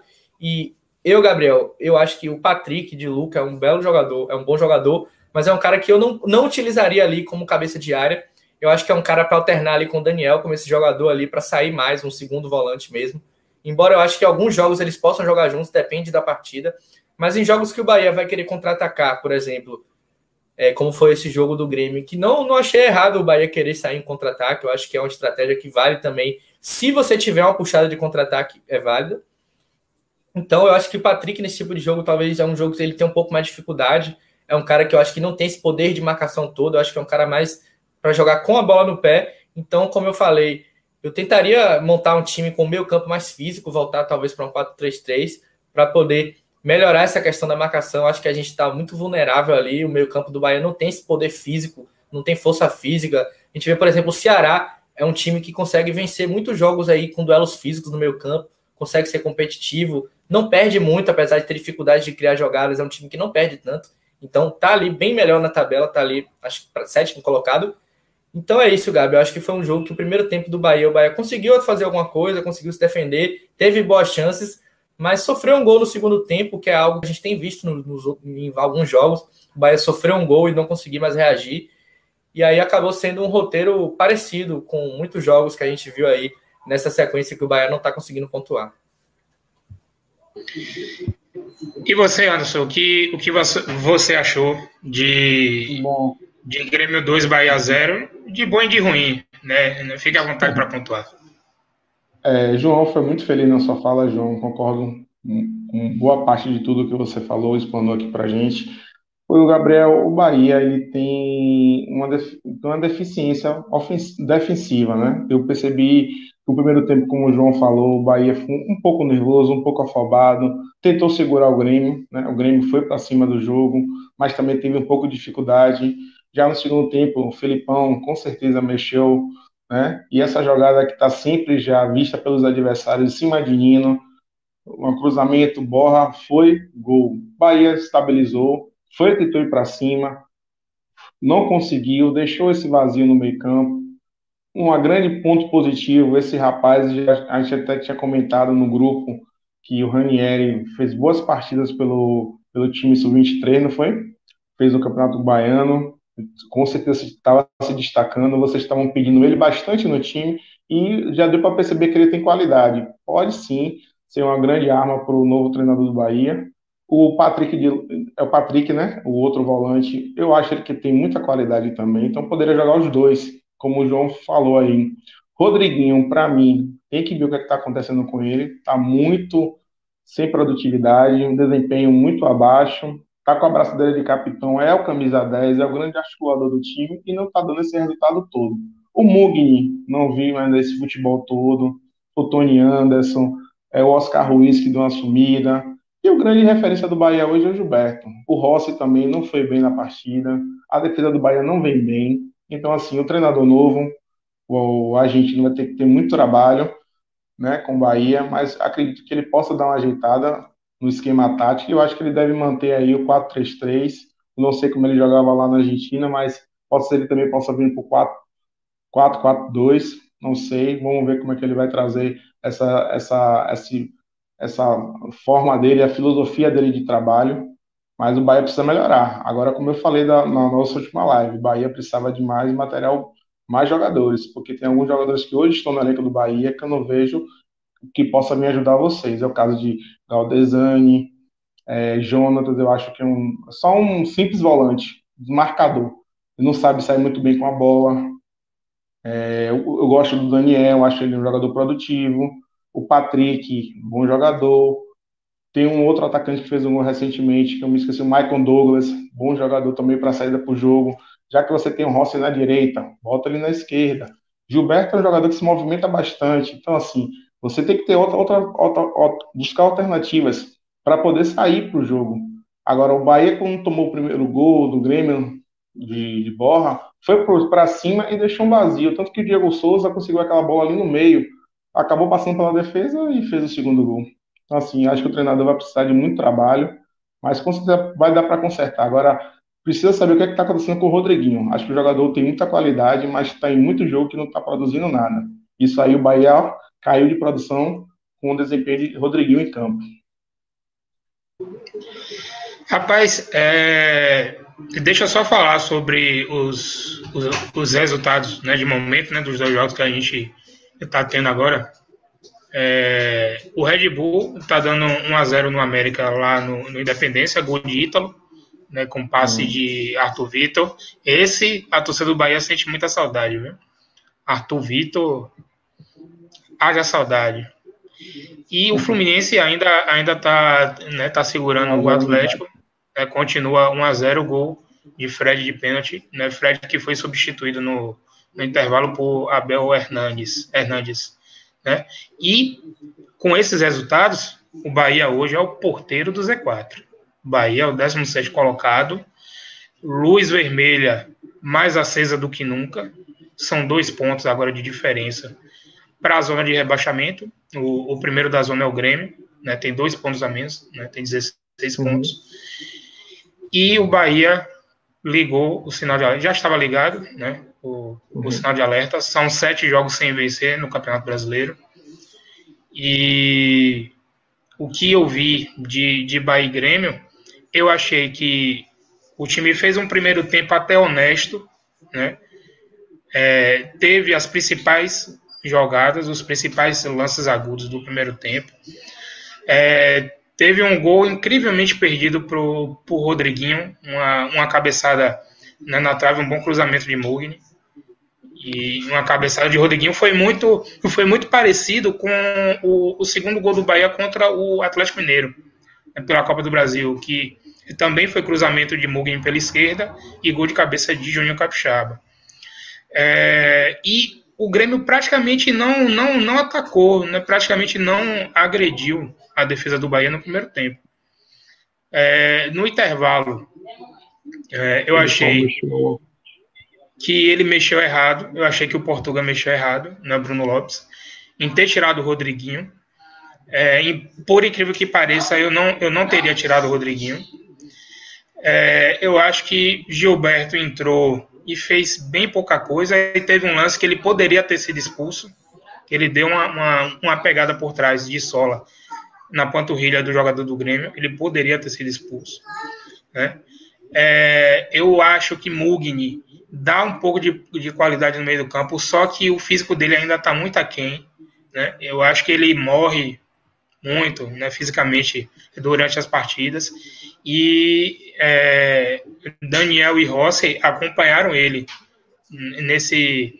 É, é eles, eles, eles vestiram uma, uma gravata de língua é, sem, sem pestanejar, tanto Mugni quanto Rossi e quanto, e quanto Daniel. E a gente, o meio de campo do Bahia sente muito quanto, né, quando o Daniel ele cai de produção né, que é Daniel é a válvula de escape do, do meio de campo do Bahia. Diga aí, João, você queria falar? Não, que você está falando sobre o cansaço físico dos jogadores do Bahia, você citou Rossi como um dos jogadores cansados, mas que partida fez Rossi? Impressionante como o Rossi foi abaixo nesse jogo. Quando ele teve fôlego, ele estava errando tudo. Quando acabou o fôlego, ele estava parecendo que estava igual antes quando tava. O tempo todo ele estava errando tudo. O Rossi era um, foi um cara que realmente. Coisas básicas. Ele teve um lance interessante ali, acho que com 30 segundos de jogo, que ele fez uma tabela com o Rodriguinho. Ele chutou a bola, a bola passou rente à trave, e depois disso o Rossi sumiu. Não, nem que sumiu no jogo. Ele apareceu, mas apareceu sempre mal. O Rossi estava errando domínio, errando passe fácil, todo tipo de jogada, o Rossi estava errando. Eu fiquei impressionado. O Rossi que foi um cara aí que foi um dos jogadores que mais subiu de produção quando o Dado veio para o Bahia, né? Dado que já não é mais o técnico, foi um, dos, foi um dos jogadores que ele recuperou. Então é um cara que a gente contava muito para essa Série A, um cara que a gente conta ainda, na verdade. A gente sabe que, apesar de ter suas limitações, é um bom jogador, um jogador que tem sua qualidade. Mas ontem eu estava impressionado como o Rossi estava jogando mal. É realmente uma partida muito abaixo, uma das piores que ele fez nesse ano. E outro jogador também que eu queria destacar negativamente aí, que vem há um tempo já jogando abaixo do que pode, é outro jogador também que eu, que eu espero mais é Nino Paraíba, não só pelo lance do gol que, ele, que a gente sofreu, né? Que já virou uma jogada manjada aí para os times que vem enfrentar o Bahia jogar, forçar a bola aérea nas costas de Nino, mas é um cara que não tá dando qualidade no ataque e nem tá sendo aquela força defensiva. Então, Nino Paraíba também é um cara que tá sentindo muito essa sequência, é um cara que não tá bem, e não tá bem há um tempo. Rossi é um cara que já vem oscilando também, e acho que até foi pior do que Nino ontem, mas Nino tá numa sequência aí que talvez já tem uns 10 jogos aí que ele não consegue jogar muito bem. E nessa sequência desses 10 jogos, 9 jogos, muitos gols sofridos em cima dele, né? Então, quando o jogador da defesa joga abaixo, é problemático. Às vezes a gente consegue vencer um jogo ou não perder quando algum do ataque vai mal, porque pode ter algum que resolva. O Gilberto às vezes consegue resolver, ele não tá fazendo tantos gols, mas às vezes consegue resolver. Mas quando um jogador da defesa, lateral, vai mal, às vezes acontece de falhar e sofrer um gol em cima dele, como tem sido com o Nino. Então, está sendo muito prejudicial essa queda de produção de Nino e Rossi também, principalmente ontem. É, fiquei impressionado como o Rossi estava jogando mal ontem. É impressionante. É, eu, eu já ia falar de Nino Paraíba, né? O que, o que você falou, eu assino embaixo. Nino está voltando a ser o jogador de mais partidas, de partidas horríveis com, que ele fez no ano passado. E, e também quando ele fez na saída do Vitória já também. Quando ele saiu do é, Vitória, ele estava bem assim. Ele, ele, ele Rodriguinho e, e, Rossi foram três jogadores que Dado conseguiu né, reerguer. E eu espero e torço que, que Dabove, que aconteça o mesmo com Dabove. Porque são três jogadores que são fundamentais para o Bahia. Esse ano, os, os principais artilheiros do Bahia, e tanto artilharia quanto assistências, são Gilberto, Rossi e Rodriguinho. Então, é, o nosso trio de ataque bem, a gente, a gente consegue pontuar, a gente consegue vencer. É, o Bahia não vem empatando muito, né? Mas é, quando os três estão bem, a gente consegue pontuar. E normalmente a gente vence, né? Quando eles três estão bem. E de, de ponto positivo, se é que teve algum ponto positivo do jogo de sábado, foi, foi Raniel, ali, ali no meio de campo. É, era um jogador que a torcida já vinha pedindo há, há um tempo. E deu qualidade. É incrível, né, bicho? A gente vê, vê Lucas Araújo, Galdesani, Jonas na frente de Raniel. É, com o jogo que Raniel fez. É inacreditável, né? É, foi, foi uma das coisas que Dado pecou muito. Foi ter, foi ter insistido, insistido, insistido com, essa caras, né? E, e tendo o Raniel com muita qualidade. E Raniel é um cara que eu acho que ele viu muito os jogadores de meio de campo do time de transição jogarem, porque o, o meio de campo do time de transição é um meio de campo que chuta muito, que chuta muito em gol. E, e Raniel, ele, ele faz o mesmo. Ele sabe chutar em gol, ele chuta muito em gol. No primeiro tempo, ele, ele, deu, ele deu um chute de fora da área que, que passou perto da meta né, de, de Gabriel Chapecó. E para mim foi um dos pontos positivos do time do Bahia, além de Raí, Raí atacante, o ponta. É, Raí é do time de transição, entrou muito bem, com personalidade, né? Perdeu um gol que eu não, eu não achei um gol incrível perdido. Perdeu um gol que, que acontece, que acontece. Eu não digo que é normal, mas é um gol perdido que acontece. E para mim seria uma excelente opção no banco para os próximos jogos. Em caso, né, principalmente se Rossi não puder jogar, acho que seria um, um, um natural substituto de Rossi, já que a gente tem Michael Douglas, que, e, que para mim poderia ser a, a, primeira opção, mas é um cara que, que quando ele começa de primeira, é, né, pouco rende. Às vezes, quando ele entra, ele vai um pouco melhor, às vezes não. Né? Ele já fez um gol nessa Série A contra o Palmeiras. E a gente tem Oscar Ruiz, que definitivamente não, não mostrou até hoje né, para que veio. O início foi muito bom, mas depois, é, Dado disse que ele teve dificuldade de, de, adaptação, muito ainda também por conta da língua, né? Oscar Ruiz é paraguaio. E eu acredito que, que Raí vai ultrapassar é, Michael Douglas e Oscar Ruiz até porque a gente leu sobre o Diego Dabove, que é, é um treinador que gosta da intensidade no ataque, e, e Raiz se mostrou um ponta, um atacante de velocidade que, que, que, que se encaixaria no que, no que Dabove gosta de fazer né, com os times. Então, é, tudo isso prova que Dado Cavalcante não era o maior problema do Bahia.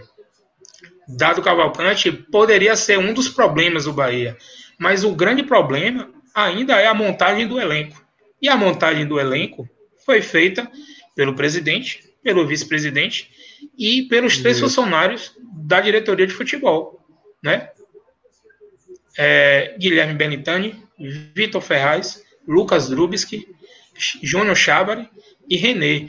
Esses são os, os principais responsáveis pela má fase do Bahia. E isso é, eu não estou eximindo, não estou eximindo jogadores de culpa.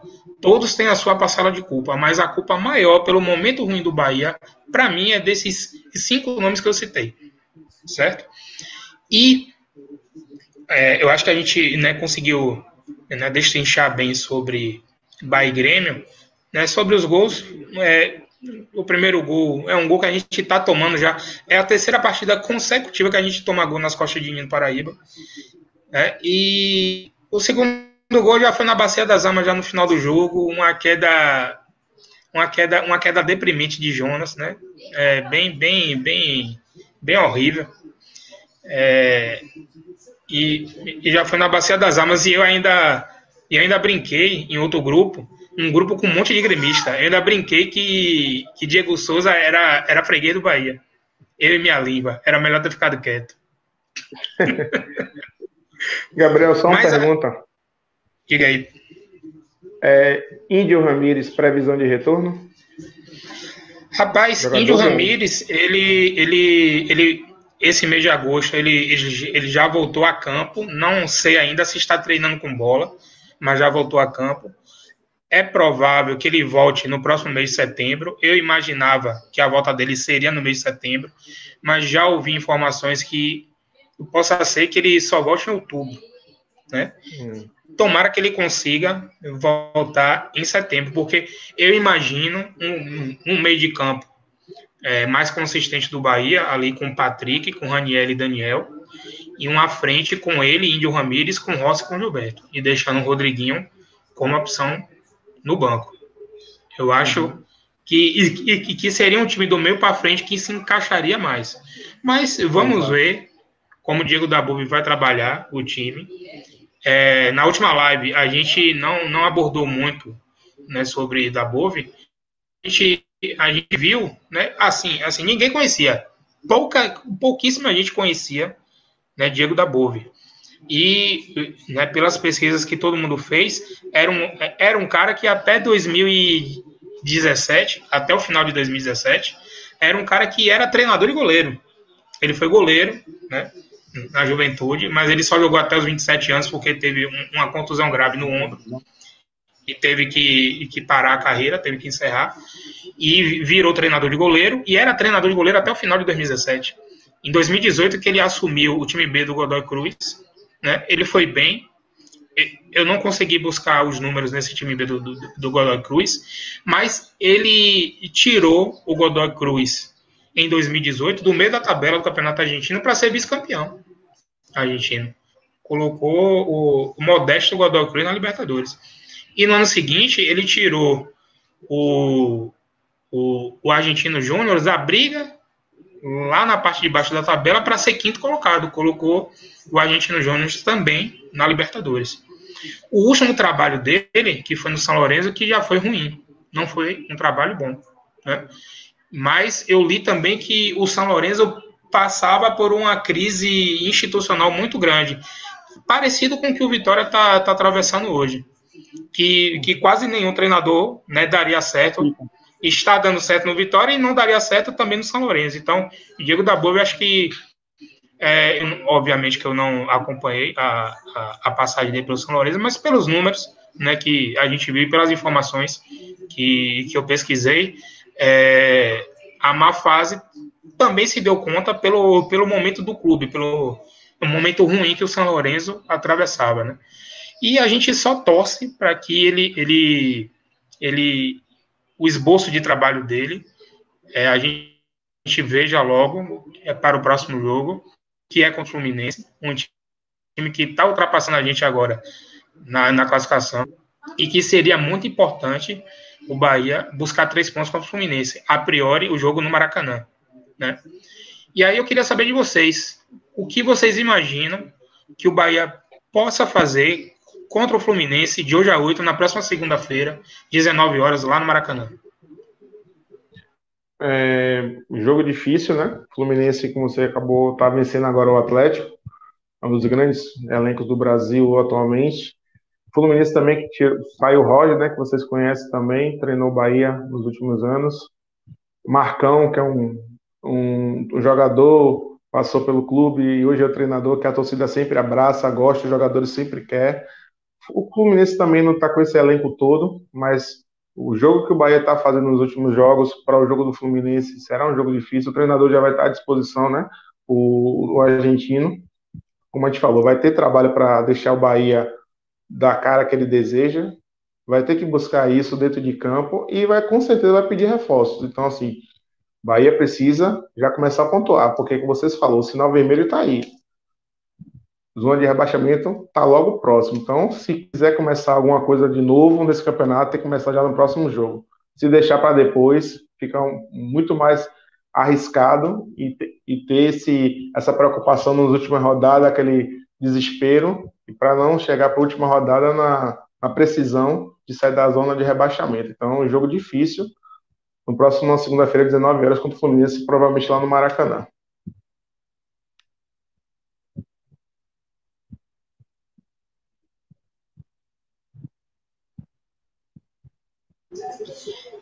E você, João, o que, o que você imagina que, que o Bahia possa fazer de, de estratégico, é, o conceito de estratégia, né? Capitão Nascimento já dizia em Tropa de Elite, para que a gente possa, ao mínimo, ao menos pontuar no Maracanã contra o Fluminense, mas três pontos seria muitíssimos bem-vindos. Gabi, é o seguinte, é, eu também fiz algumas pesquisas sobre como jogavam os times. Diego Dabove é um cara que já mostrou que consegue, nesses times modestos, se adaptar bem a momentos de crise, né? No Salonês ele acabou não indo bem, mas como você falou, certíssimo, o Salonês passa por uma crise institucional, então ele vem sendo uma equipe que vem aí sacrificando muitos técnicos, não, não tem muitos técnicos que estão passando lá, não estão dando certo, então, eu acho que o argentino tem sim tudo para fazer um trabalho interessante aqui no Bahia. Eu, Gabi, eu, é como eu falei quando eu estava fazendo a análise do jogo, já eu atacaria logo essa questão do Bahia faria um time mais físico, um time mais forte. Eu tentaria um meio-campo mais forte. Eu não, não, vou nem falar sobre contratações, como eu falei na análise do jogo, então vou partindo do pressuposto do que a gente tem eu acho que Raniel não pode sair desse time, ele tem que ser titular. É um cara que mostrou aí que dá consistência pro meio campo. Dá até essa questão do chute de fora da área que o Bahia tá sentindo falta, como você falou. É um cara que pega bem na bola, consegue chutar ali bem. É um cara que pode revezar ali essa questão da saída de três. É um cara que sabe aí se. É, não sei se o Diego Dabov gosta da saída de três como o Dabo gostava, mas ele é um cara que também pode ajudar nessa questão. Pode jogar ali afundado entre os zagueiros. Então é um cara que além de saber jogar um pouco com a bola, é um cara que dá melhor é, intensidade para a marcação do Bahia, deixa o Bahia mais forte. Eu entraria com dois jogadores abertos. Eu não entraria com um estilo mais parecido com o que Dado entrava. Dado gostava de um time ali com meia mais aberto pela esquerda, né? Dado gostava de marcar no 4-1-4-1. Eu acho que o Bahia poderia marcar ou no 4-2-3-1 ou no 4-4-2, povoar um pouco mais o meio campo, tentar ganhar o jogo mais fisicamente que faz parte do estilo do treinador. Então, eu tentaria implementar essa, essa, essa ideologia né, do treinador, esse DNA que ele coloca no time dele o mais rápido possível. Já tentaria ir para o jogo assim, tentaria talvez começar no 4-3-3. Eu, eu, eu, tenho gostado de Mugni, mas como você falou, ele realmente está com o físico um pouco abaixo, tá, acaba, acaba cansando um pouco, mas eu ainda manteria ele no time.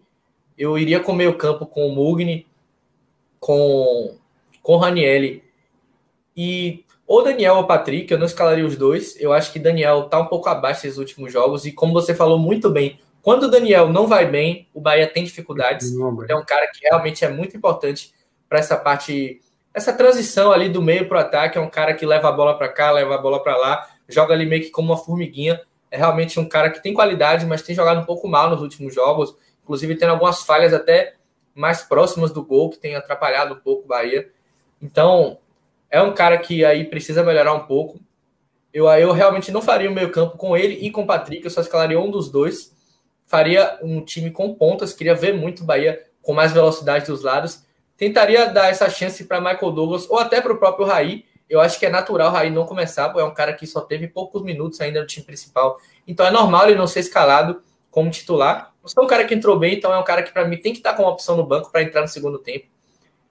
Então é, eu acho que o ideal é ele já tentar é, implementar essa filosofia de um time mais intenso, um time mais brigador, um time que vai ali atrapalhar o Fluminense de jogar, que vai aproveitar os espaços que o Fluminense vai dar, porque naturalmente o time da casa vai tentar propor o jogo. O Fluminense ainda não conseguiu nem garantir a vitória hoje, está jogando em casa também. Em casa não, né? Parece que está jogando São Januário, mas é o time da casa, hoje com o Atlético Mineiro, então pode ser ainda que ele não consiga é, conquistar os três pontos, então pode ser um time que chegue ainda mais pressionado para o próximo jogo, caso não vença hoje. Então é um time que naturalmente vai tentar propor o jogo, vai tentar ir para cima, mas é um time que ainda tem um trabalho começando, o Marcão está começando agora, vai pegar um trabalho de Roger aí, que era um time até que tinha um contra-ataque veloz, mas era um time que tinha dificuldade de propor. Então, naturalmente, vai trocar passes com, é, com um pouco de dificuldade de infiltração. Então, o Bahia precisa ter um meio campo mordedor para poder roubar essa bola e partir em velocidade, acionar Rossi, para quem sabe Rossi jogar no seu melhor nível, tentar acionar o Michael Douglas pela esquerda, que já mostrou que é um cara que sabe rabiscar, sabe driblar, apesar de ainda não ter rendido tanto. Então, para mim, Gabi, é muito importante o Bahia mudar essa filosofia, abrir dois pontas e fazer um meio-campo de mais pegada. Eu acho que realmente para esse início é interessante. Eu acredito que o time do Dabove vai ser assim. Com, se não for assim, vai ser parecido. O meio-campo realmente mais marcador, mais intenso. Acredito que Rodriguinho é um cara que vai ter menos espaço nesse time. É um jogador que eu gosto muito, mas que é um cara que tem sofrido muito aí é, nos jogos, não tem conseguido render o esperado. Eu acho que é um cara que, se entrar durante o decorrer dos jogos, vai poder ajudar o Bahia mais do que começando como titular. E eu acho que Gilberto é o cara, um jogador perfeito para o Bahia jogar em contra-ataque. Eu acho que ali quando o Bahia teve aquela boa fase com o Roger Machado no primeiro semestre de 2019, Gilberto estava ali em grande fase naquele momento.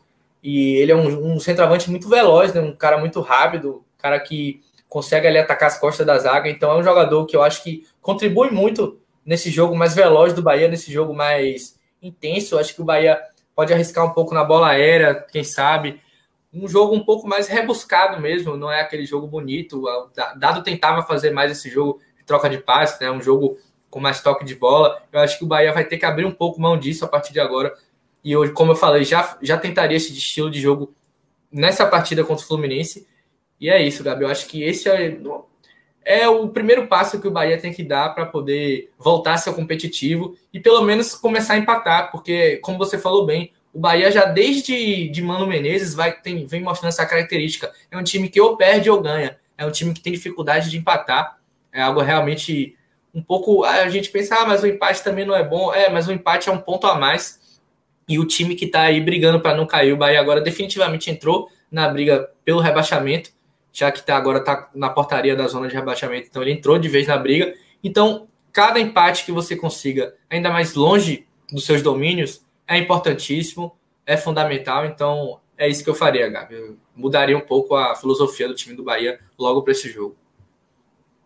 Ô, Gabriel. Diga aí, Anderson. Daniel é ex-Fluminense. Será que vai ter gol do ex? Seria muito bom se tivesse lei do ex, né? Só que do outro lado a gente tem Luca. Não, mas que Daniel tem mais evolução que Luca, viu? Mas, mas só que a lei do ex ela não, ela não quer saber de qualidade. Ela, ela quer é. saber se o cara tá em campo ou não. Esse é o grande problema da lei do ex. Verdade. E eu, eu dei, uma, eu dei uma, uma olhada aqui. O, o Fluminense já perdeu pelo terceiro cartão amarelo contra o Bahia, Luiz Henrique e Abel Hernandes e Fred saiu machucado. Então, eu acho que o, o Fluminense Bem vai ter problemas com, com o centroavante. Né, né, saiu o Fred machucado e o, e o reserva de Fred, a Bernandes, não vai poder jogar. Né, tomou o, o terceiro cartão amarelo. Mais um motivo para Luca estar em campo contra o Bahia. Porque Luiz Henrique, que é outro atacante liberado, outro atacante. que começou como titular hoje, também tomou o terceiro cartão. Então, muito provavelmente, a gente vai ter Luca titular contra o Bahia. Né? Se Daniel fizesse um gol no Fluminense, ou glória. Tem, tem um grupo que eu participo que tem um torcedor do Fluminense lá chato. Eu vou falar até o nome dele, Bruno Carril. Né, torcedor do Fluminense chato, ele tá merecendo. o Bahia ganhe o Fluminense com o gol de Daniel. Ele tá merecendo. É, com os resultados de momento, ainda o Fluminense né, tá vencendo o Atlético por 1x0, 29 minutos do segundo tempo. E o, e o Red Bull Bragantino também está vencendo o América Mineiro por 1 a 0.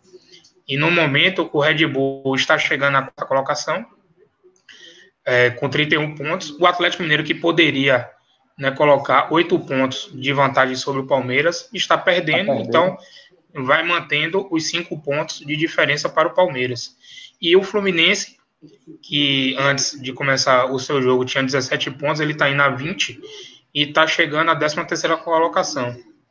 E ultrapassando o Bahia, e o Bahia é o 16 colocado, 18 pontos, dois pontos à frente da zona de rebaixamento, do Grêmio, que é o, o 17 colocado. É, na artilharia, por enquanto, a gente tem ainda Gilberto, com oito gols, Bruno Henrique do Flamengo e Edenilson do Internacional. São os três artilheiros da Série A no momento. E os vice-artilheiros com sete gols, Hulk do Atlético, Ítalo do Bragantino, Robson do Fortaleza e Matheus Peixoto, que até já saiu do Juventude. Esse, essa é a, a, a tábua de artilheiros do Campeonato Brasileiro da Série A. É, bem, eu acho que a gente já falou né, né, muito bem da Série A e da Série B. É, já projetamos os dois jogos de Bahia e Vitória. O Vitória joga domingo às quatro da tarde contra o Náutico nos Aflitos, em Recife né, transmissão da TV Bahia, do Sport TV e do Premier, né, a gente já comentou aqui. E o Bahia joga na segunda-feira, de hoje a 8, por isso, provavelmente o nosso programa será na terça-feira, às 8 da noite, eu acho o mais provável. É, uhum. O jogo do Bahia com o Fluminense no Maracanã, na próxima segunda-feira, às 19 horas, com transmissão exclusiva do Premier. Né? Essas são as próximas partidas aí de Bahia e de Vitória. E só fazer um breve relato aqui, a, a, a Jacuipense pela Série C, ela está jogando contra o Santa Cruz e está empatando em 1 a 1 com o Santa Cruz. Lá já tem 30 minutos do segundo tempo, certo? Jogo que está sendo exibido ao vivo no, na Dazon, aí pela internet. É, eu queria só, só falar sobre dois assuntos. É, um assunto que vem desde sábado e outro que apareceu hoje. O assunto que veio desde sábado é a, o cancelamento da reunião do Conselho do Vitória, que seria uhum. hoje, e foi adiada para 2 de setembro, não é isso, Anderson? Dia 2 de setembro? Uhum. Pois é. A reunião do Conselho que iria apreciar é, a comissão de ética né, do, do Conselho uhum. do Vitória, iria apreciar é, atos da gestão de Paulo Carneiro, que seria hoje e, e, foi cancelada, e será no próximo dia 2 de setembro. Né? Acho que a gente não precisa estar. Tá, é, se não rolar, é, outra comissão de conselheiros querendo embargar a reunião. É lamentável, né? É, lamentável. é, é muito lamentável. E um assunto que, que surgiu hoje, eu até pontuei no grupo da gente, para a gente evitar evitar comentar sobre especulações e boatos, mas às vezes acaba sendo inevitável. É, uhum. Surgiu a informação hoje que o Bahia né, estaria é, né, pensando em negociar Lima. junto ao Palmeiras o empréstimo de Lucas Lima, né, meio-campista do Palmeiras. Salário e, altíssimo, né? Um salário bastante alto. Uma breve pesquisa que eu fiz é, fala que ele recebe hoje 750 mil reais de salário, é, com algumas bonificações, e que o salário dele hoje, já com, com luvas e premiações, já ultrapassa um milhão de reais ao mês. Isso, obviamente, bruto, né? Salário bruto. E eu, eu até comentei no nosso grupo, até comentei com, com outros amigos, que se ele viesse com o Palmeiras bancando 100% do salário, daria para pensar se ele poderia ser reserva de Índio Ramirez e de Rodriguinho. Mas, com os valores que eu vi, nem se o Bahia fosse pagar 5% do salário, seria um, um, bom negócio. Então, e já, já até surgiu uma, uma informação que o Bahia, em momento algum, procurou o Palmeiras para falar sobre Lucas Lima. Tomara, tomara. Deixa Lucas Lima lá no Palmeiras, porque senão seria um problema mais para o Bahia administrar. Eu também soube, Gabriel, que o Lucas, estava Lucas Lima estava sendo é, pessoal do Santos, né? Tava fez a consulta também, querendo saber se ele poderia estar à disposição, já que ele já jogou no Santos, e aí o Santos teria a volta de Lucas Lima por um momento que o Santos está vivendo. É, Luca, hoje eles eu... anunciaram o Diego Tardelli, né? E aí seria outra contratação, agora seria o Lucas Lima. Mas eu acho o salário dele o muito Santos, alto, né? O Santos anunciou Diego Tardelli. Eu vou até pesquisar a idade de, de Diego 36. Tardelli aqui. 36, 37, 36. eu acho. 36 hoje ele falou. Vai confirmar é. aí, Gabriel, por favor. Tem 36 anos. Ele fez em maio, 36 anos. Isso. É... Era um cara que eu não gostaria de ver no Bahia. Então, eu acho que uma, uma contratação equivocada do Santos. O Santos que é, é, é muito famoso por dar chances a, a, aos meninos da base, principalmente a, a atacantes, né? Eu acho uma, uma, uma, contratação equivocada até do Santos. Mas acho que o Santos o... perdeu um jogador. O Caio Jorge não foi para a Juventus? Foi. Isso, o Caio, Caio Jorge, Jorge né, já foi anunciado pela Juventus. E, e falando em Juventus, eu acho que a gente já, já, já destrinchou bem né, sobre Série A. Né, falando uhum. em, em Juventus, vamos fazer um rápido comentário que a gente está chegando, já ultrapassou uma hora e 40 minutos de live. Bora, bora falar só brevemente de alguns destaques das ligas nacionais aí pela Europa. Né? João, diga aí seus, seus destaques aí sobre o futebol europeu.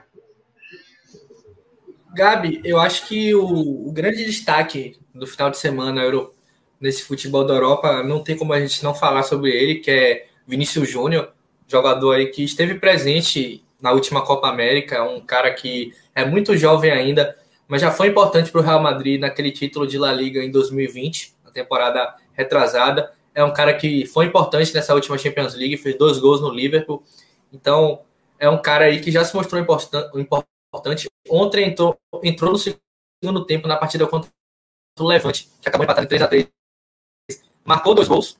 Então, entrou muito bem. É um cara que era muito cobrado por, por essa questão da finalização. Era né? um jogador que, que muita gente dizia, ah, é um bom jogador, mas tem que melhorar essa finalização. Ontem entrou, fez dois gols, então já mostra isso aí, que vem evoluindo com o Carlos Ancelotti, que é o cara, um técnico que chegou esse ano no Real Madrid, dispensa comentários, né, Carlos Ancelotti, realmente é uma lenda.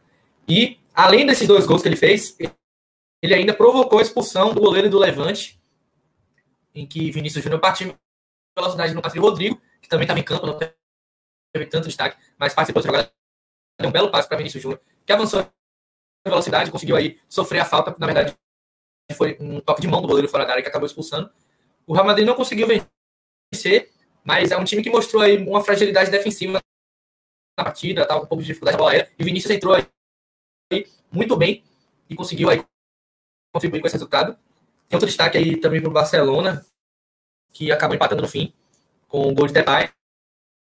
É uma equipe que está aí melhorando na liga, começando a se adaptar sem média. É uma nova era para o Barcelona. Também fala do Atlético de Madrid que venceu e você vai estar tá se aproximando, segundo Fabrício Romano, da contratação de Matheus Cunha, que é o centroavante aí da seleção olímpica. Muita gente querendo Matheus Cunha na seleção principal também. Não sei o que você acha, Gabi. Se você acha que já cabe, eu acho que é um cara que tem qualidade sim para aparecer nessas convocações.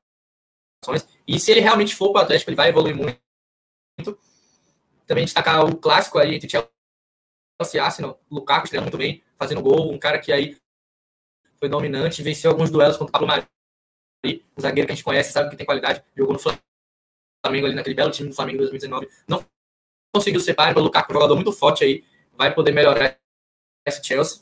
Fala também da Inter, que venceu muito bem aí a Inter, 4 a 0 contra o Genoa, venceu aí com sobras, um time que vem sendo comandado pelo Simone Zag, que é o irmão do Pippen Zag, aquele atacante que a gente viu no Milan durante muito tempo. O irmão dele técnico da Inter, chegou esse ano. E tem um time redondinho até aqui, é um time que vem fazendo muitos gols. Então, tá contando aí com o Dzeko, que veio pro lugar do Lukaku e vai começar bem o Dzeko, ele foi um contrato um pouco questionado. Liverpool e Tottenham confirmaram 100%. Tottenham aí começando o trabalho pelo Espírito Santo, o Liverpool voltando a se estabelecer após a volta dos jogadores, Van Dijk, Henderson, jogadores que ficaram lesionados. O Manchester United acabou empatado. E também agora, para finalizar, essa questão do futebol europeu, não podemos não falar sobre Gabriel Jesus, né? Que atuação que Gabriel Jesus teve. A gente vê muitos brasileiros aí que ainda tem um pouco de resistência com ele, e principalmente sobre a utilização dele do, pelos lados do campo. O jogador já deixou claro que é a posição que ele prefere atuar. Então ele participou, o Manchester City venceu o Norwich por 5 a 0 Ele participou de quatro gols, eu acho que duas assistências, participou diretamente dos outros três gols. Então é um cara aí que pode não ser um craque, mas para mim é um ótimo jogador, é um, atacante interessante aí, principalmente quando é utilizado nessa posição de extremo, eu acho que realmente é a posição dele. Então é um cara que foi muito elogiado por Guardiola, não só pelo seu desempenho em campo, mas como sua postura. Ele disse que é um cara muito bom, muito voluntarioso, e eu acho que não tem nenhum motivo para ele ter é, tanto é, falta de apreço do torcedor brasileiro, porque é um cara aí que já mostra tanto no City como na própria seleção que é muito importante. Então, destaques maiores, como eu falei para os brasileiros, Vinícius Júnior e Gabriel Jesus, que foram muito bem nos seus jogos. E só para não falar, só para não esquecer, também falar do Rafinha, que foi, que foi a última novidade aí da convocação do Tite. Fez um gol aí, garantiu o empate, o Leeds empatou com o Everton 2 a 2 o Everton de Richarlison. Rafinha mais uma vez marcando gol, é um cara aí que está na fase maravilhosa e justifica totalmente a convocação de Tite. Essa convocação dele, para mim, inclusive a última, foi boa. Então, futebol europeu é isso, Gabi. Foi, deu uma destrinchada boa aqui. É, você, você falou sobre, sobre Matheus Cunha. Eu acho que, que, que Matheus Cunha poderia ser um muito bom reforço para o Atlético de Madrid. E o Atlético de Madrid, junto com o Sevilha, são os dois únicos clubes que é, estão com 100% de aproveitamento na, na La Liga, né? São os, os, os únicos clubes com, com 100% de, de aproveitamento, dois jogos e seis pontos marcados. Eu acho que seria muito, muito é, excelente contratação. Um, um reforço. Isso. E eu queria é, destacar também, no próximo final de semana, domingo, 3h45, a estreia de Lionel Messi no PSG. É, foi confirmada hoje. Vamos ter a volta de Neymar e a estreia de Messi. Então, o PSG vai jogar fora de casa. O PSG vai jogar fora de casa contra o, o Reims. E vai ser um jogo muito aguardado. Transmissão exclusiva da ESPN Brasil. É, a contratação de Messi foi um presente para os canais Disney, que, que são os, os detentores do, do direito de transmissão aí da Ligue 1, né, que, é o, que é o campeonato francês. E no próximo domingo, não, não tenho dúvida alguma que a, a audiência da ESPN Brasil vai bombar com a estreia de Messi. É, vai bombar, Gabi. O PSG que também está 100% no seu campeonato, venceu aí seus dois jogos. Na verdade, venceu seus três jogos, né? O PSG já fez três jogos, venceu os três. Isso sem o Neymar, sem o Messi, sem o Sérgio Ramos sem o Donnarumma também, né? Pode se falar, ainda não estreou, apesar de já estar disponível. Então o PSG aí nesse campeonato francês realmente tem tudo para sobrar. O PSG vai, se, vai para se provar mesmo, é na Champions League. E só para informar aqui que o Bragantino já está vencendo por 2 a 0 o jogo já está mais para o fim. Está analisando aqui, inclusive, um terceiro gol do Bragantino, que para mim aqui está bem atrasado, ainda não, não deu resultado. Não sei aí para vocês. E o... Não, tá 2 a 0 E o segundo gol do Bragantino foi de Gabriel Novaes, ex-Bahia. É. Jogador que era bem criticado aqui, mas eu acho que teria até uma certa utilidade, né? Um cara que, acho que mais do que Oscar Ruiz, por exemplo, ele fez aqui. Sim, sim, sim, com certeza. É, não, é, até Raí, o que Raí fez já foi melhor do que tudo que Oscar Ruiz já mostrou hoje aqui no Bahia. E é, teve gol também em São Januário. Teve gol de empate do Atlético, gol de Eduardo Sacha. É, Gol de Eduardo Sacha aos aos 39, aos 39 do, do segundo tempo, empata agora. Bahia agora não é mais o porteiro da zona, agora deixa a portaria para o Fluminense. Com esse empate, o Fluminense não ultrapassa o Bahia. Empata em número de pontos, mas o Bahia continua com um triunfo a mais que o Fluminense. O Bahia agora é o 15. É, bem, é isso. Eu acho que a gente né, consegue agora estar tá finalizando a nossa live. A gente né, conseguiu amarrar né, todos os assuntos. Já, já destacamos aí todo, todo o futebol europeu. Anderson me manda agora no privado que o Vitória inicia conversas para trazer Mauro Zarat, argentino que já passou pelo Boca Juniors. Está no Globoesporte.com, né? Eu vou, eu vou dar uma acessada rapidinho aqui na notícia. É, a notícia de, de Thiago Pereira e de, e de Tomás Rames, do, do GE. O, o, está buscando o Mauro Zarate, né, 34 anos, é jogador que já passou pelo Boca Juniors, reforço para o setor ofensivo do Vitória, que, que, que necessita de qualidade. E é isso. Como últimas notícias da live Mundo do Esporte Debate, que volta na próxima terça-feira, às 8 horas. A gente vai definir isso, mas é certo que a gente volta na terça-feira por conta do jogo do Bahia, né, na segunda-feira. Né, a nossa live ela é fixada sempre às segundas-feiras, a partir de hoje, mas na próxima semana, excepcionalmente, a gente vai fazer na terça-feira, às 8 horas. Ok? Considerações finais aí, João? Gabi, só queria falar uma coisa. Você agora estava comentando que o Bahia está em 15, né? Eu me lembro que o Lucas Drubski, que você estava comentando que era um dos responsáveis por essa fase do Bahia, ele estava dizendo o seguinte: é, a nossa posição na tabela mostra pelo que a gente está brigando. Aí a gente pega a tabela do Bahia, vê o Bahia em 15 e a sete jogos sem vencer. Então, acho que ele talvez se arrependa um pouco de ter dito isso. Não, com certeza. Aquela, aquela live, eu não assisti aquela live, eu só vi o vídeo desse, desse comentário esdrúxulo de, de Drubsky. É, eu acho que tem momentos que a gente tem que se resguardar um pouco. E já que ele apareceu na live é, de, de um dos influencers aí que fala sobre o Bahia, é, foi muito infeliz na fala dele.